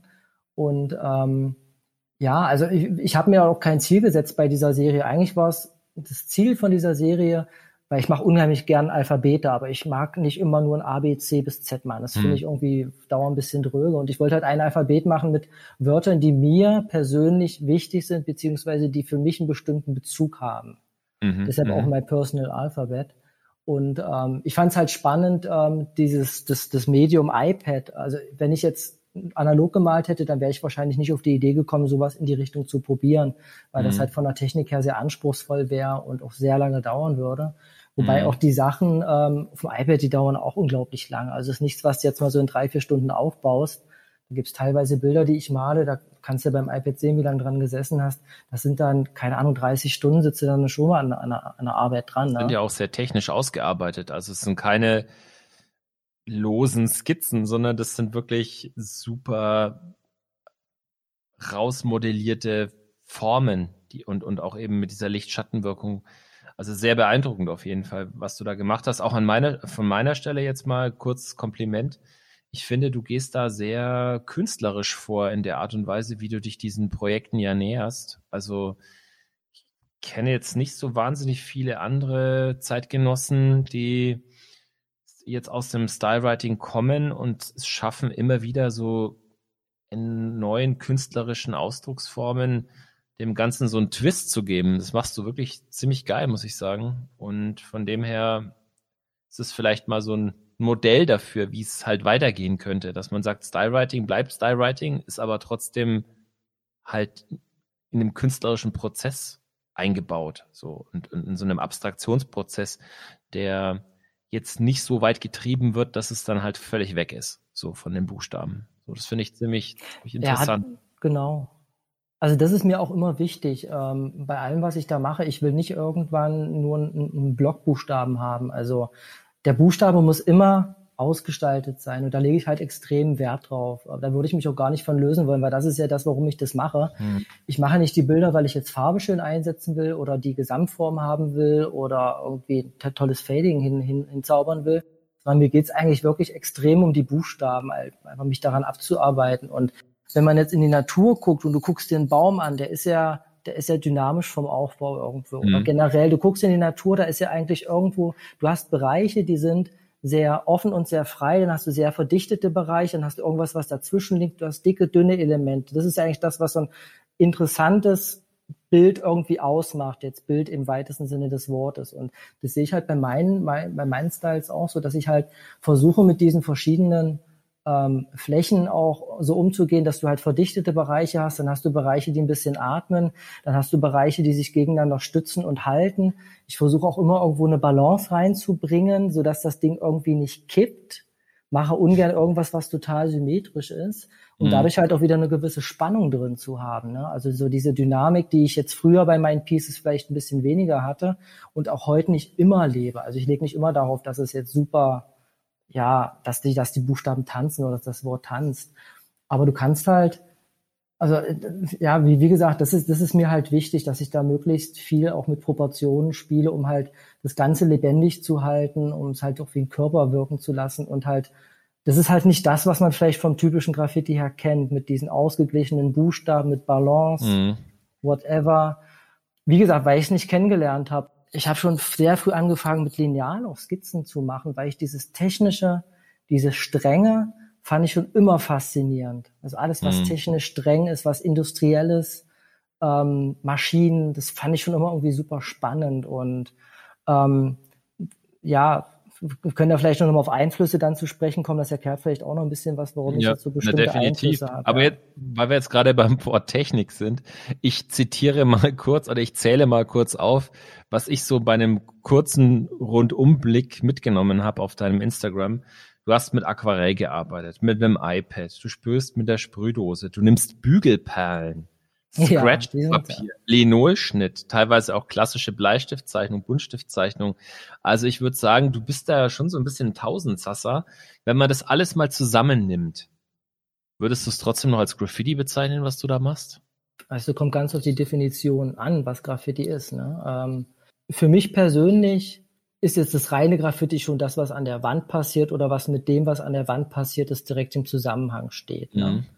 Ähm, wenn ich jetzt die Sachen mit den Bügelperlen sehe und ich mache dort ähm, stylische Buchstaben, dann hat für mich das auch wiederum eine Verwandtschaft zu Graffiti, weil das ja da um diese Buchstabengestaltung im Sinne von Graffiti geht. Das heißt, es ist ja auch nicht Typografie. Mhm. Typografie ist ja eigentlich, Wörter so zu gestalten, dass du zum Beispiel eine bessere Leserlichkeit hast. Ne? Also eine Times hat ja die Serifen, damit du den Fließtest besser lesen kannst. Wir machen ja genau das Gegenteil. Wir gestalten ja Buchstaben um, um halt eine Persönlichkeit zu entwickeln. Ne? Also ich hatte damals äh, für mich so selber den Spruch, ich wollte die Buchstaben zurückentwickeln ins Bild. Mhm. Ja, das mhm. heißt, zu lösen von dieser eigentlichen Funktionalität, die die haben, in eine Ästhetik, die halt selbst auch für einen selbst eine Ausdrucksform ist, mit der man sich quasi ausdrückt mhm. und darstellt, ähm, wie, wie man sich das Thema überhaupt vorstellt, wie man wie man es selber interpretiert. Die ganzen die die Techniken, die man da benutzt, sind für mich eigentlich zweitrangig. Also ob ich jetzt einen Sketch mit Aquarell mache oder keine Ahnung mir äh, Nudeln lege und daraus dann was an der Wand male, das ist glaube ich relativ wurscht. Aber meine Sachen passieren alle schon im Gesamtkontext von Graffiti, weil die einen direkten Bezug dazu haben. Ich habe das natürlich aus Absicht jetzt so provokativ rausgepickt, nee, weil es ja eben in unserer gefühlten Szene, gefühlten Kultur doch immer wieder diese Diskussionen gibt, wo geht quasi, wo verläuft diese Grenzlinie, was ist noch Graffiti, was ist dann irgendwie keins mehr, kann man es an einer Technik festmachen, kann man es an einer bestimmten Schule festmachen?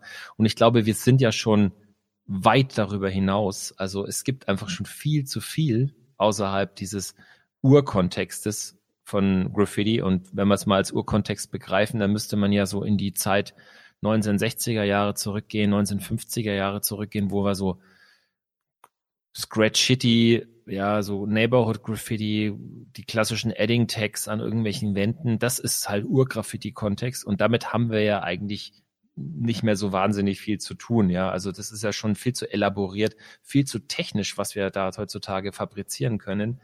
Und trotzdem sucht man ja fast schon verzweifelt danach, dass man in irgendeine Schublade so ein bisschen mit reinpasst. Und ich finde es insofern ganz interessant, weil du stehst mit dem, was du tust, auf der einen Seite finde ich in so einer völligen Freiheit. Also ich würde ich würde sogar vielleicht überspitzt sagen, das, was du machst, ist vielleicht einfach nur Kunst oder wenn überhaupt dann Street, Street Art, Graffiti Art oder sowas, wo man, wo man, okay, einen Rückbezug noch sieht zum Graffiti, aber du bist eigentlich Künstler so. Aber jetzt hast du ja den großen Luxus, dass die Art von Graffiti, die du machst, sogar schon einen, ja, einen Gattungsbegriff hat. Also dieses Graffuturism, das nut, nutzt du ja teilweise auch als Hashtag, um ja, deine stimmt, Bilder ja. zu, um deine Bilder zu labeln. Und Jetzt würde ich gerne die Gelegenheit nutzen und mit dir da noch ein bisschen reindingen in dieses ganze Thema. Siehst du dich auch als Vertreter dieser Schule oder ist es jetzt nur Zufall, dass du dich da jetzt irgendwie mit einsortierst? Also ich glaube, dieser Begriff, ähm, ja, Graph Futurism oder wie du es halt nennst, der ist ja nicht dadurch entstanden, dass jemand gesagt hat, so, ich habe jetzt einen Begriff und jetzt machen wir das und ihr entwickelt euch mal in die Richtung. Da gab es ja, glaube ich, einfach parallel Strömungen aus verschiedenen Bereichen, die man halt irgendwann zusammengefasst hat zu diesem Begriff. Ob ich mich jetzt in diesem Bereich sehe, ähm, ich würde sagen, in gewissem Maße schon, weil es halt ein bisschen von dem abweicht, ähm, was man jetzt gewohnt ist. Also ich bewege mich deutlich eher in die Richtung Abstraktion, bin aber trotzdem noch ziemlich stark an diesem Ursprungsgedanken mit Graffiti dabei, außer wenn man den vielleicht nicht unbedingt erkennt bei mir. Ähm, ich würde mich jetzt aber trotzdem nicht wirklich einer, einer Schule zu, zuschreiben, weil wenn ich jetzt zum Beispiel sehe, also das eine sind ja meine Arbeiten, die ich jetzt auf Blatt mache, ähm, ungeachtet des Mediums oder halt digital. Und dann gibt's ja Sachen, die nur auf Wand passieren. Da gibt's ja bei mir doch nochmal ein relativ großes Gefälle. Ne? Also ich glaube, meine Wandbilder, die sind noch eher am Graffiti mhm. dran, als jetzt das, was man jetzt bei meinen äh, ja, digitalen Arbeiten sieht, weil die halt auch technisch komplett anders aufgebaut sind. Ne? Mhm. Ähm, von daher kann ich mich da auch gar nicht so eindeutig zuordnen. Vielleicht für alle, für alle da draußen, die den Begriff Graph-Futurism jetzt noch nicht inhalieren konnten im Vorfeld. Ähm, also Graph-Futurism ist eine Wortschöpfung, die, wenn ich es richtig nachgeschlagen habe, ein Graffiti-Writer aus Amerika geschöpft hat, äh, Poesia oder Poesia von Transcend Crew. Ein ganz, ganz wichtiger Vertreter der abstrakten Stylewriting-Schule der amerikanischen Westküste. Der hat wohl 2010 diesen Begriff so mehr oder weniger ins Gespräch gebracht, in die Diskussion gebracht.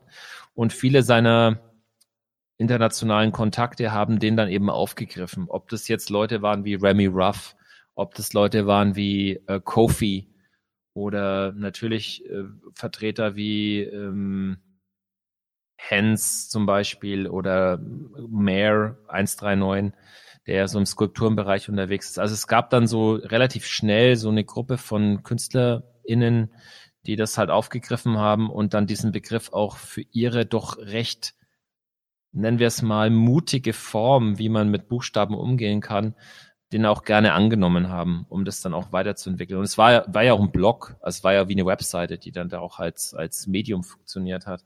Nichtsdestotrotz ist es ja ähm, super spannend und ich würde sogar so weit gehen und sagen, dass Leute wie Moses und Tabs ja auch da irgendwie mit reinfallen, wenn wir ehrlich sind, zum Beispiel, die man ja schon heutzutage sehr gut kennt, als, als Vertreter einer, einer, nennen wir es mal, neuen Trainwriting-Schule, Stylewriting-Schule ist ja super abstrakt, aber nichtsdestotrotz sind ja immer noch, es sind immer noch Buchstabenkonzepte zugrunde gelegt.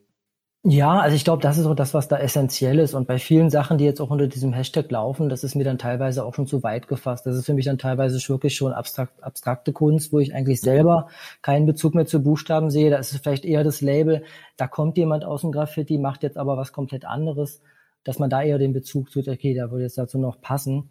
Ähm, mhm. Wie gesagt, also ich, ich, ich bin mir nicht sicher, ob ich mich jetzt hundertprozentig da einordnen würde. Ähm, meistens, ähm, äh, ich finde halt die, die Sachen, die dort passieren in dem Bereich, finde ich schon sehr spannend. Aber ich bin jetzt auch, was, was Graffiti betrifft, jetzt nicht so der Theoretiker, der sich jetzt äh, viel mit diesen ganzen Schulen, Geschichten und sowas auseinandersetzt. Ich kategorisiere für mich da selber eigentlich auch relativ wenig. Also im Endeffekt ist es ein Hashtag.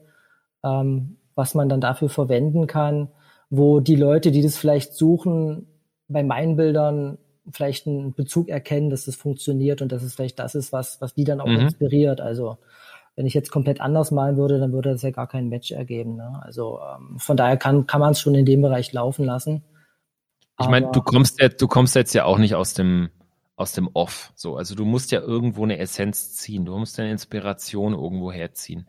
Du näherst dich ja deinen Buchstaben auch aus einer bestimmten Richtung. Also was hat dich denn dazu bewogen, jetzt deine Buchstaben in diese Art und Weise dann auch zu transformieren? Gab es da irgendwie etwas, was dich da motiviert hat oder was dich da unglaublich gepusht hat, in die Richtung zu gehen? Ich glaube, das war einfach ein Prozess. Ähm, ich kann mich erinnern, ich habe 2010 dieses From Alpha to Zula Zulu-Projekt gemacht und ich hatte ja eingangs erwähnt, dass ich vorher eigentlich fast nur Freestyle gemalt habe. Aber wenn man halt so ein Projekt hat, wo man ein NATO-Alphabet malt, dann musst du dich halt mit jedem Wort intensiv auseinandersetzen. Und da habe ich natürlich viele, viele Skizzen gemacht. Mhm. Und da habe ich mitbekommen, dass ich im Verlaufe dieses ganzen Jahres, in dem ich halt im Projekt gesessen habe, da hat sich mein Style schon in bestimmte Richtung geformt. Ähm, also wenn ich das Alpha angucke und das Zulu, das sind halt zwei Paar Schuhe. Ne? Das passt stilistisch gar nicht zusammen. Mhm. Und das hat für mich eigentlich dann den äh, Ausschlag gegeben, dass ich in Zukunft auch viel mehr Skizzenarbeit wieder gemacht habe. Und ich würde sagen, dass das, was bei mir zu sehen ist, ist immer wieder ein, ein Hervorholen von Sachen, die ich irgendwann mal probiert habe, kombiniert mit irgendwas Neuem, das heißt, ich, ich habe ja schon mal gesagt, ich habe viele kleine einzelne Puzzle und die arbeite ich ab und dann nehme ich bei den in der nächsten Phase greife ich was von von früheren Phasen immer wieder mit auf und irgendwann ergibt sich da, glaube ich, so ein so ein, so ein wie so eine Art ja Fundus, den ich dann bei mir habe, aus dem ich mich quasi bedienen kann, um dann halt letztendlich die Buchstaben so zusammenzusetzen, wie es, wie es für mich halt funktioniert. Und mhm. was ich gerade auch für einen Style male, ob der aggressiver ist oder ein bisschen gefälliger oder ob ich mal was komplett Plumpes mache oder hässlich ist, das hängt bei mir auch ganz stark von meiner Stimmung ab. Was läuft bei mir gerade im Leben? Was ist los? Bin ich gerade gechillt oder habe ich gerade irgendwie Stress? Ähm, bin ich gerade ein bisschen auf Krawall gebürstet oder ist alles ganz easy? Also mhm. ähm, das sieht man meinen Bildern, wenn man es weiß, schon an. Und ich kann meinen Bildern im Nachhinein auch ansehen, was in den Momenten gerade bei mir so lief und was da gelaufen ist. Also ich kann mich erinnern, ich hatte 2011, 12 äh, Panikattacken. Mhm. Ich weiß nicht, ob du damit schon mal zu tun hattest. Ähm, und die Bilder zu dieser Zeit, äh, die waren einfach auch, das war ein komplett anderer Schlag. Also ich habe dann ähm, da im Nachhinein auch viel von dem erkannt, was mich dann damals einfach auch so, ja. Wie, wie sahen die dann aus? Was, was hatte ich dann, was, was war da so besonders? Die waren, wie soll ich sagen, äh, ja, so ein bisschen, die Buchstaben waren teilweise wie aus einem schlechten Traum. Also da war jede Ästhetik teilweise einfach weg. Da mhm. ging es irgendwie darum, ähm, Buchstaben zu machen, die äh, ich, ich kann es ja nicht mehr genau sagen, was ich mir damals dabei gedacht habe, aber die waren schon teilweise sehr sehr von den Regeln entfernt, die es vielleicht im Graffiti gibt. Also ähm, gerade noch so an der Leserlichkeit dran, ähm, teilweise aber auch sehr abstrahiert und auch bewusst hässlich.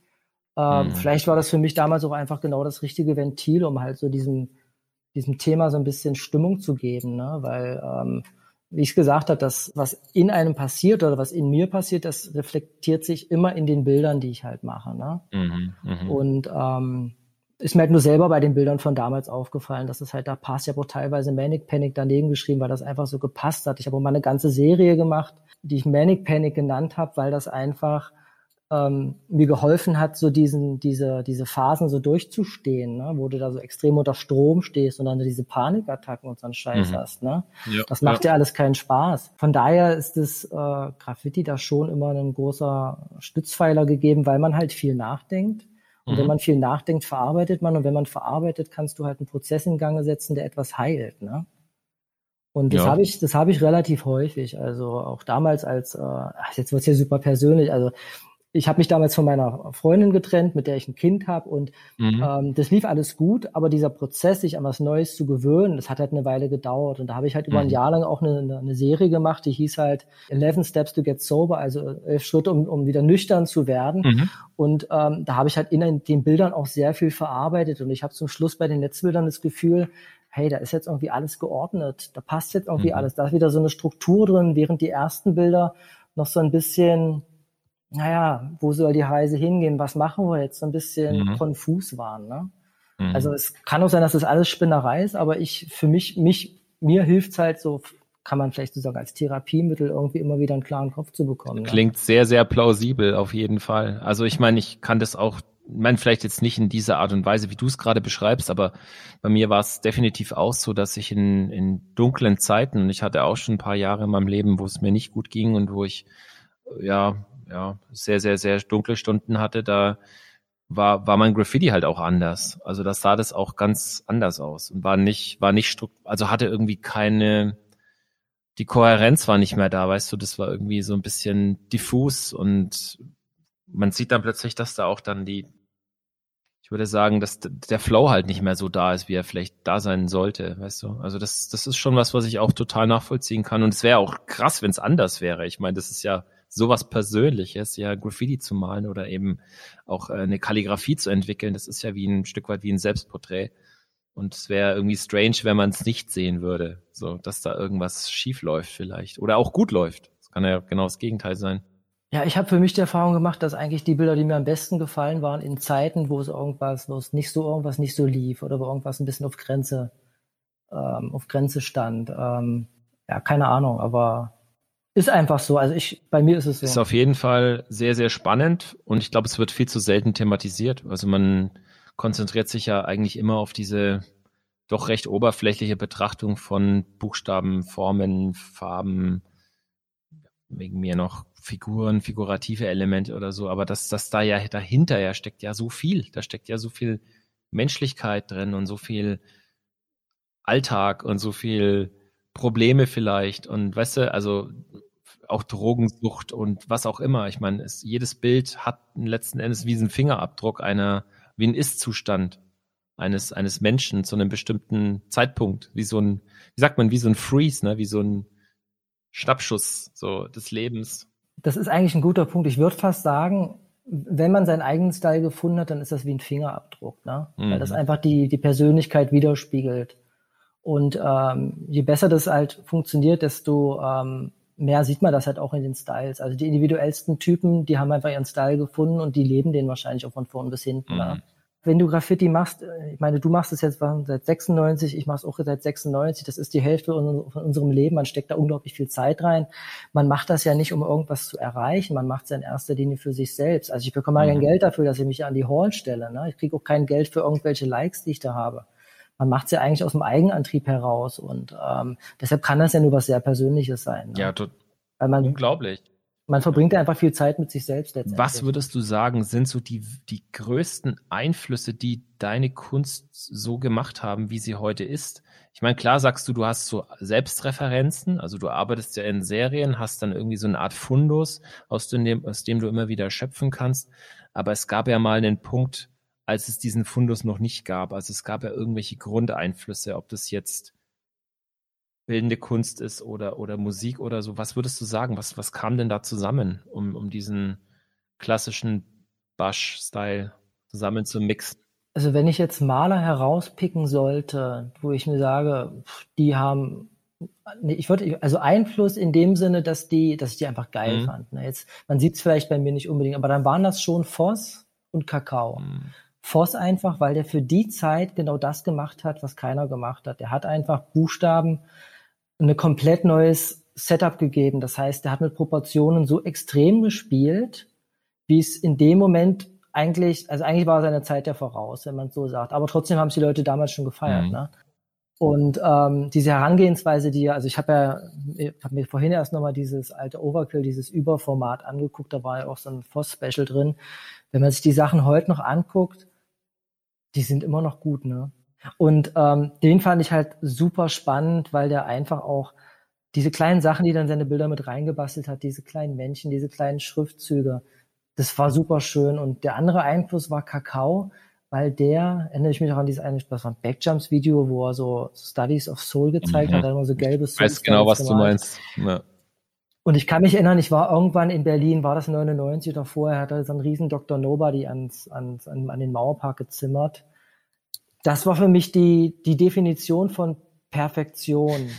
Also dieses, dieses überkrasse, diesen, diesen, diesen, diese Ausdauer zu haben, als Einzelner so ein Ding an diese Hall zu knallen und diese ganzen Skizzen, die er gemacht hat und diese Perfektion. Also im Endeffekt ist es so, die Perfektion von Kakao fand ich immer super spannend, aber auch natürlich die Buchstaben und wie der malt und was der halt da alles reinbuttert und halt diese extreme Ausgefallenheit äh, auch von Voss, die der halt hatte mit diesem ganzen Schwung. Obwohl ich persönlich in meinen Bildern jetzt nicht so der Typ bin, der da so diese Schwünge hat. Also ich würde auch sagen, dass dieser Voss wieder die Bilder malt, würde ich jetzt mutmaßen, dass der auch von seiner Persönlichkeit auch wieder von dem, viel von dem widerspiegelt, wie ich wiederum nicht bin. Ich bin jetzt nicht so dieser Everybody's Darling, der immer einen lockeren Spruch hat und so viel Smalltalk macht. Also ich habe eher, ich lieber meine Ruhe, habe meine Struktur, bin so in mich gekehrt, introvertiert.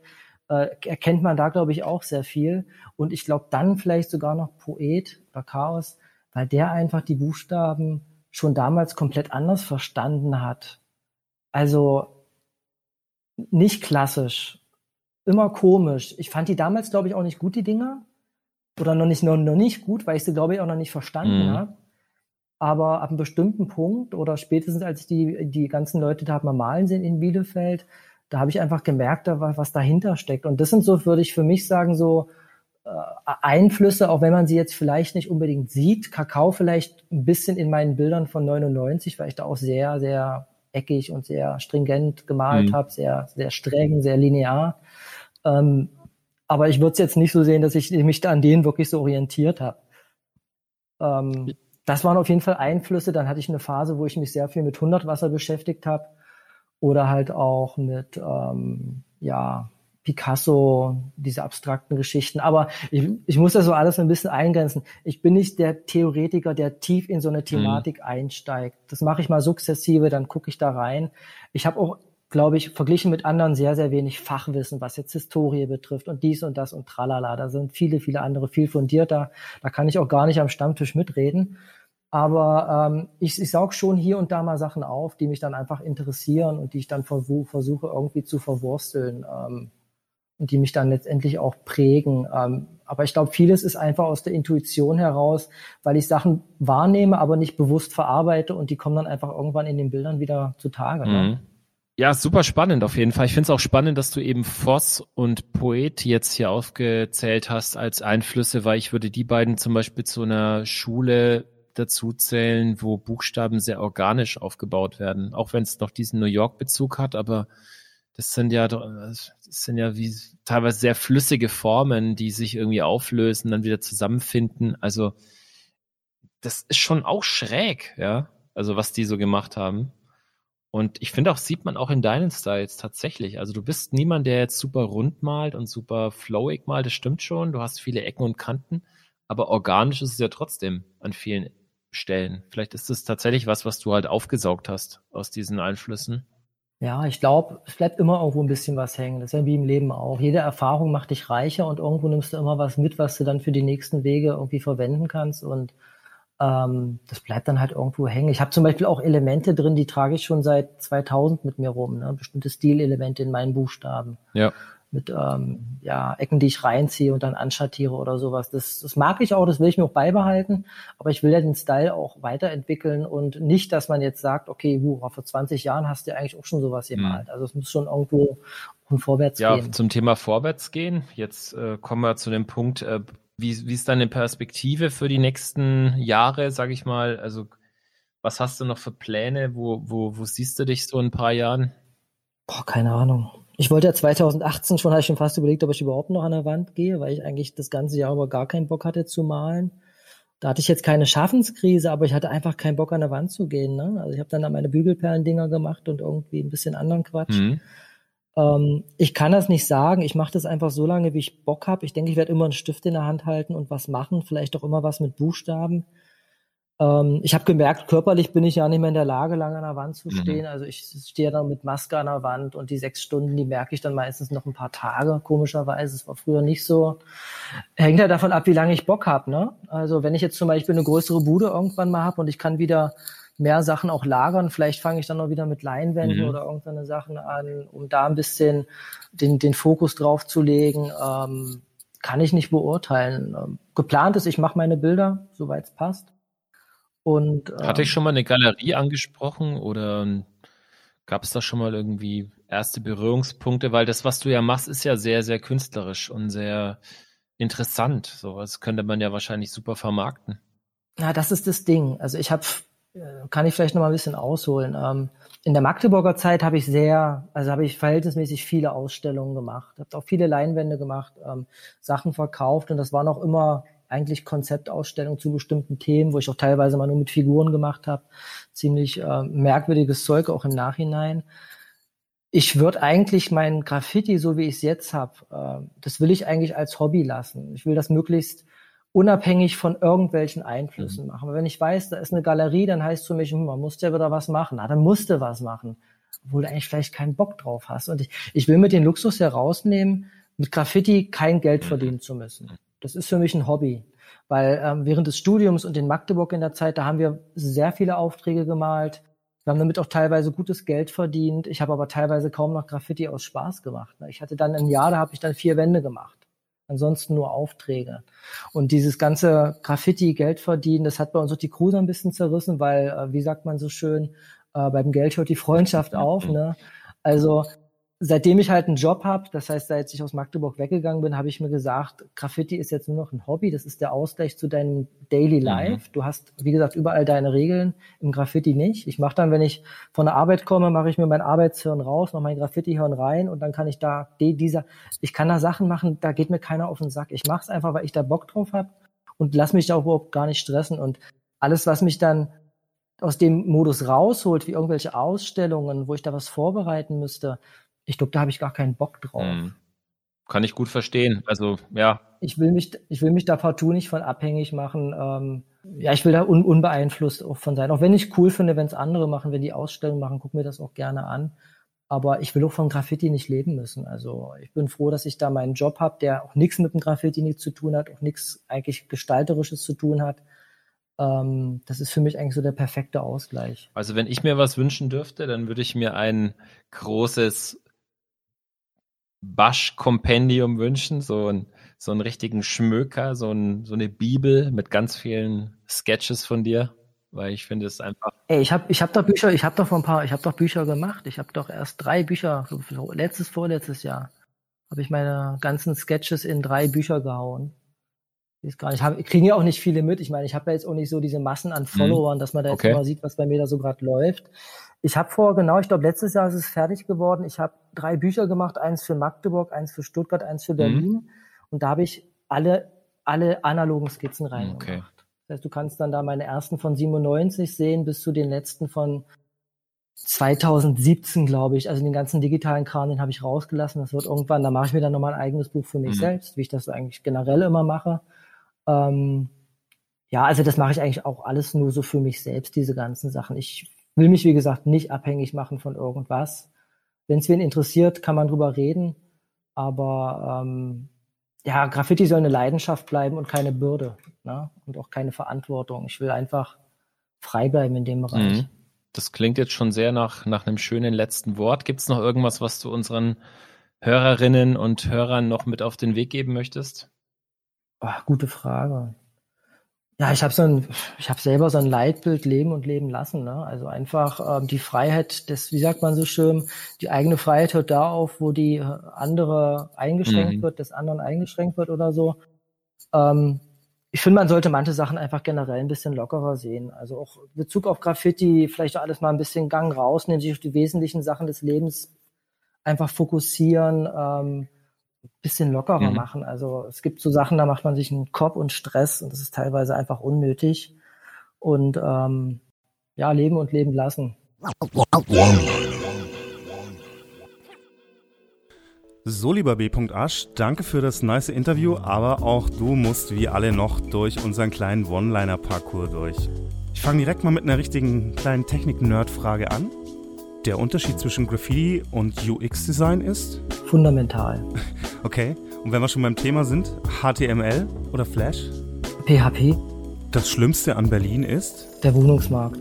Das ist wirklich so. Okay, und wenn wir schon bei Städten sind, Magdeburg ist die Stadt mit den meisten? Grünflächen. Echt? Ja, ja, aber wirklich mal so. War mal die grünste Stadt Deutschlands, ja. Okay, I did not know that. So, jetzt mal wieder zurück zu den Buchstaben. Schatten oder 3D-Blöcke? Weder noch. Dime oder Phosphor? Ja, Phos natürlich. Okay, ja. So, und jetzt stell dir mal vor, du bekämst deine eigene Custom-Made Sprühdose. Wie würde die heißen? Was wäre das für eine Farbe? ähm, da muss ich mal kurz ein bisschen überlegen. Ich glaube, Basch matt schwarz. Keine Ahnung. Matt schwarz? Ja, passt. Finde ich gut. Jetzt mal was für die Jüngeren da draußen. Welchen Tipp würdest du einem angehenden Graffiti-Künstler, einer angehenden Graffiti-Künstlerin mit auf den Weg geben? Ganz viel skizzieren, zeichnen. Einfach viel, viel zeichnen. Das ist die Basis für alles. Yes. Der Unterschied zwischen Biting und Inspiration ist? Ach gut, das kann man jetzt nicht in einem Satz beantworten. Ähm, Biting ist halt Kopieren und Inspiration ist Weiterentwicklung. Oh, war, war sogar ein Satz. Dann hier reicht wieder ein Wort oder ein Titel vielleicht. Und zwar der schlechteste Film aller Zeiten ist Sharknado. Ich weiß gar nicht, ob der im Kino lief, aber da, da kam mir echt teilweise, also ich habe mich schon fremdgeschämt bei dem Film. Der ist so absurd, also sehr, so absurd, ulkig. Oh, nee, geht gar nicht, aber ich habe es trotzdem gesehen. ich auch. Es gab ja sogar mehrere Teile, also erfolgreich in Anführungszeichen war der. Ja. Nochmal eine etwas hypothetische Fiction-Frage. Wenn du eine Superkraft haben könntest, was wäre das? Ich glaube, Fliegen. Fliegen war schön. Ja, Fliegen, der Klassiker auf jeden Fall. So, Zeit ist auch verflogen übrigens. Wir sind schon bei der letzten Frage angekommen. Und zwar, wenn ich meinem 16-jährigen Ich einen Tipp mit auf den Weg geben könnte, dann wäre das. Sei nicht immer so unfreundlich. Ja, da hat er es geschafft, der liebe B. Asch. Er hat es echt gut gemacht. Also er, er reiht sich Fall. da in eine Linie ein mit mittlerweile doch äh, einer ganz schön illustren Liste an, an Artists, die wir schon hatten, oder? Hat er sehr gut gemacht, genau wie das ganze Interview. Er hat da ein paar sehr spannende Sachen erzählt, finde ich. Und ich habe auch wieder mal ein bisschen was dazugelernt, muss ich sagen. Da freue ich mich ja immer sehr. Was hast du denn gelernt? Ich muss zum Beispiel sagen, dass ich diesen Begriff Graph Futurism natürlich schon mal gehört habe und mal in dem einen oder anderen Insta-Hashtag so drüber gestolpert bin, aber mir nicht bewusst war, dass das schon so als, als eigene Strömung wahrgenommen wird. Hm. Das ist noch so ein bisschen an mir vorbeigezogen. Finde ich spannend. Ja, es ist vor allem auch deswegen spannend, weil eigentlich ist es schon eine olle Kamelle. Wenn man jetzt mal bedenkt, dass es schon über zehn Jahre so rumwabert in unserer Kultur. Mhm.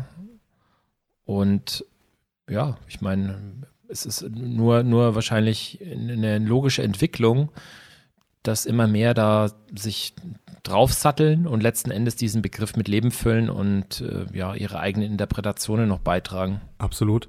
Und natürlich kannte ich so ein paar Werke, die, die ihr da aufgezählt habt, auch schon vorher, aber habe das eben nie unter dem Dach äh, Graph Futurism als, als Teil einer Strömung so wahrgenommen. Aber es macht ja, ja Sinn, das hattest du ja früher auch in großen Kunstepochen. Es gab immer wieder mhm. Gruppen, die sich gebildet haben von, von Künstlern, die irgendwie eine ähnliche Linie verfolgt haben. Warum soll das nicht auch im Graffiti so sein?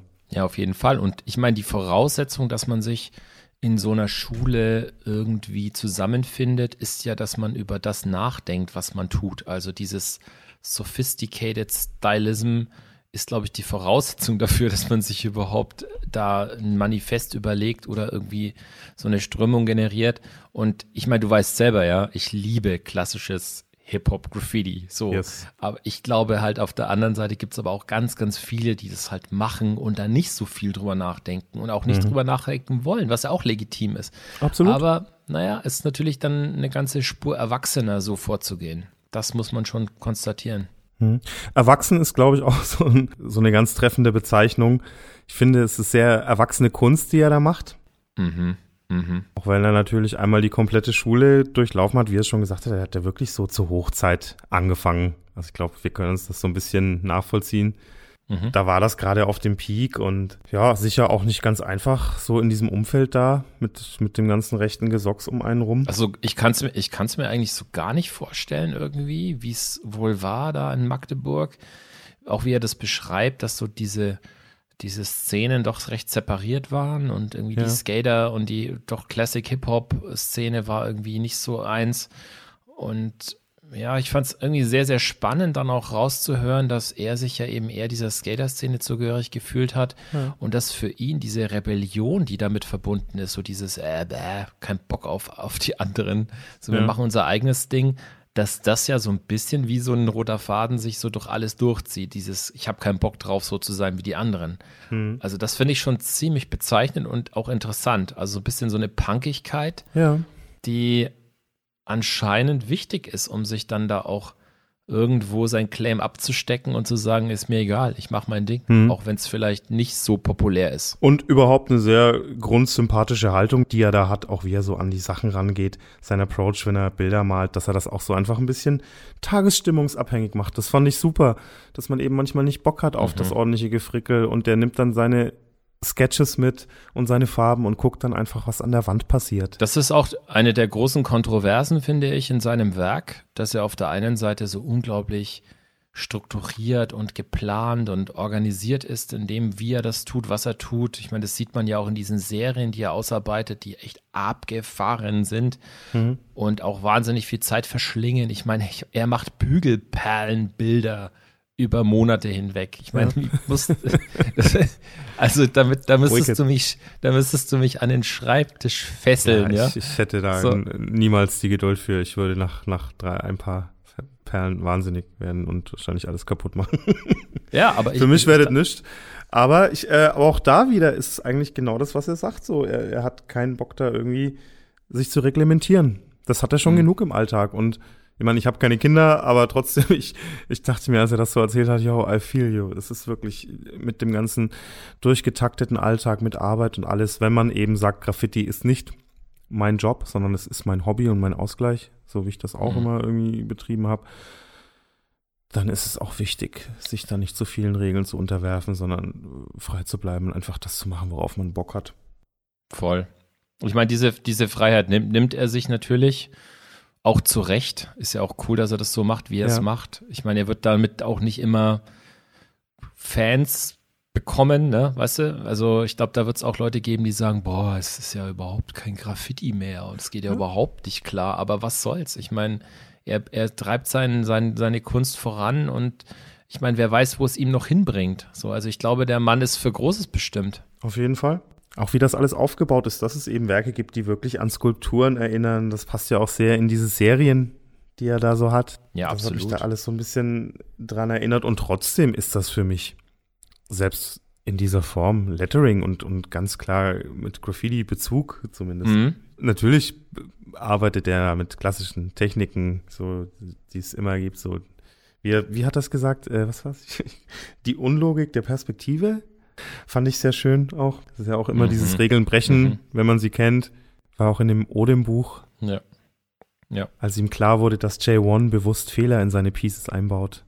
Das war ja auch so ein Aha-Moment für mich damals. Ich dachte, ja krass, das, also man mhm. muss sich diese Fehler auch trauen. Mhm. Und manchmal, manchmal sind die auch wichtig. Ich glaube, es war für mich eine der Schlüsselstellen in dem Gespräch, als es dann so ein bisschen um Gefühle ging, letzten Endes, und auch so um dieses ähm, Thema Inspiration. Ja.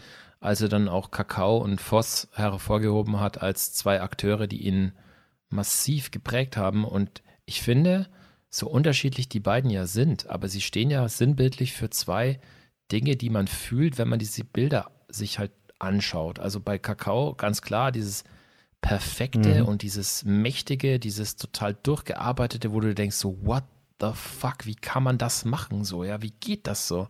Und auf der anderen Seite bei Voss jemanden, der durch dieses organische und dieses Styling was auch schon in den 90ern halt quasi so ein bisschen gewagt war, wie er da teilweise mit den Buchstaben umgegangen ist, dass es halt so ein, dieses Understatement irgendwie ist, was man da auch fühlt. Und ich glaube, diese beiden Gefühle, die mhm. waren für ihn halt so wichtig. Und das ist aber auch in seinen Bildern sichtbar. Und das fand ich voll geil. Das fand ich richtig geil zu sehen, dass es eigentlich was ist, was man gar nicht so richtig erklären kann. Das ist mehr ein Gefühl. So. Und das ist sozusagen der, der Dünger oder der Kompost, auf dem seine Styles gewachsen sind. Dem kann ich mich nur anschließen. Mhm. Super spannendes Interview, auf jeden Fall. Ich bin sehr froh, ja. dass das geklappt hat. Dass wir auch mal diesen, denn wie du schon sagst, so ein bisschen neuen Approach hier drin haben, denn das kann in der Tat eine Weiterentwicklung von Stylewriting werden, was der gute Herr da so macht. Und ich bin, freue mich weiter, sehr gespannt, das zu verfolgen. Wenn ihr da draußen jetzt den Podcast gehört habt und zum ersten Mal von B. Asch gehört habt, dann guckt auf jeden Fall mal auf unserem Blog und euch die Bilder und Werke und Wände von dem Mann an, auch sein Instagram-Account. Wir verlinken das natürlich alles wieder auf www.wdl.rocks. Da gibt's die Gallery, da gibt's auch die Playlist. Ich gehe mal davon aus, da wird weniger Hip-Hop drin sein, vielleicht ein bisschen mehr Millencolin, NoFX, aber ich stehe auch auf diesen alten Skatepunk-Kram. Ich habe das auch sehr gefeiert. Oh ja. Mit einer Crew, die so ein bisschen wie ein Techno-Label klingt, Tief Silo. Who knows? Vielleicht sind auch ein paar andere Songs mit drin. Check das einfach aus. Ich habe mir noch was gedacht übrigens. Und zwar, wir haben ja jetzt schon, eigentlich ist es mittlerweile eine schöne Tradition mhm. geworden. Und äh, ich habe mir gedacht, ich könnte doch eigentlich ein, einen Print als Verlosung raushauen. Und zwar habe ich oh, mit dem ja. B. Asch einen Exchange gemacht. Er hat Crow quasi in seinem Signature-Style gemalt. Und ich habe dann auch so ein bisschen was noch beigetragen, soll heißen, also diesen Print, diese, diesen Sketch, der digital ist, den würde ich ganz gerne in der Fünferauflage nice. raushauen für unsere Hörer da draußen und Hörerinnen. Ja, darauf würde ich dann aber auch bestehen. Können wir vielleicht eine Viererauflage machen und ich nehme einen? Läuft, läuft. Korrekt. Also ihr habt es gehört. Vier bis fünf Dinger werden verlost. Und falls ihr euch übrigens fragt, warum wir immer so bescheuerte Verlosungsfragen haben, das ist nicht, weil wir euch quälen wollen, sondern Freunde, wir wurden gehackt und sind in irgendeinem Verlosungs-Spam-Bot Fuck-up gelandet und werden geflutet mit Menschen, die definitiv unseren Podcast nicht hören, äh, schon allein aufgrund der Namen und investigativen Recherche, die wir da betrieben haben. Und wir wollen einfach sicher gehen, wenn wir die mhm. Sachen raushauen und verschicken und hier zur Post rennen, dass das auch an die richtigen Leute geht, die was damit anfangen können. Deswegen wird's auch wieder eine kleine Sicherheitsfrage geben. Wir müssen uns Mhm. neu überlegen. Die letzte hat nicht mehr so wirklich funktioniert. Sie haben sie geknackt. Fuck up. Trotzdem wird irgendjemand das schöne Lepos äh, Booklet gewonnen haben, wenn ihr das hier hört, von der letzten Whatabout-Folge. Und alles, was ihr diesmal machen müsst, steht auch wie immer auf unserem Blog. Guckt da einfach drauf, da findet ihr dann alles, wenn ihr Bock habt auf so einen niceen Print. Ich hätte gerne einen. Ja, hey. Wonderful. Wieder was gelernt. Bisschen Kunst für die Seele. Voll. Und noch ein paar Verlosungsprints am Ende. Was will man mehr? Herr C. Lorente, es war mir eine Ehre. Ich würde sagen, K.G. K. Ja, ich habe schon überlegt, das macht, funktioniert nicht so. Äh, K, K to the G. K to the G, I can live with that. Ich hoffe, ihr auch und wir hören uns wieder bei der nächsten Folge. Bis dahin, bleibt gesund. See ya.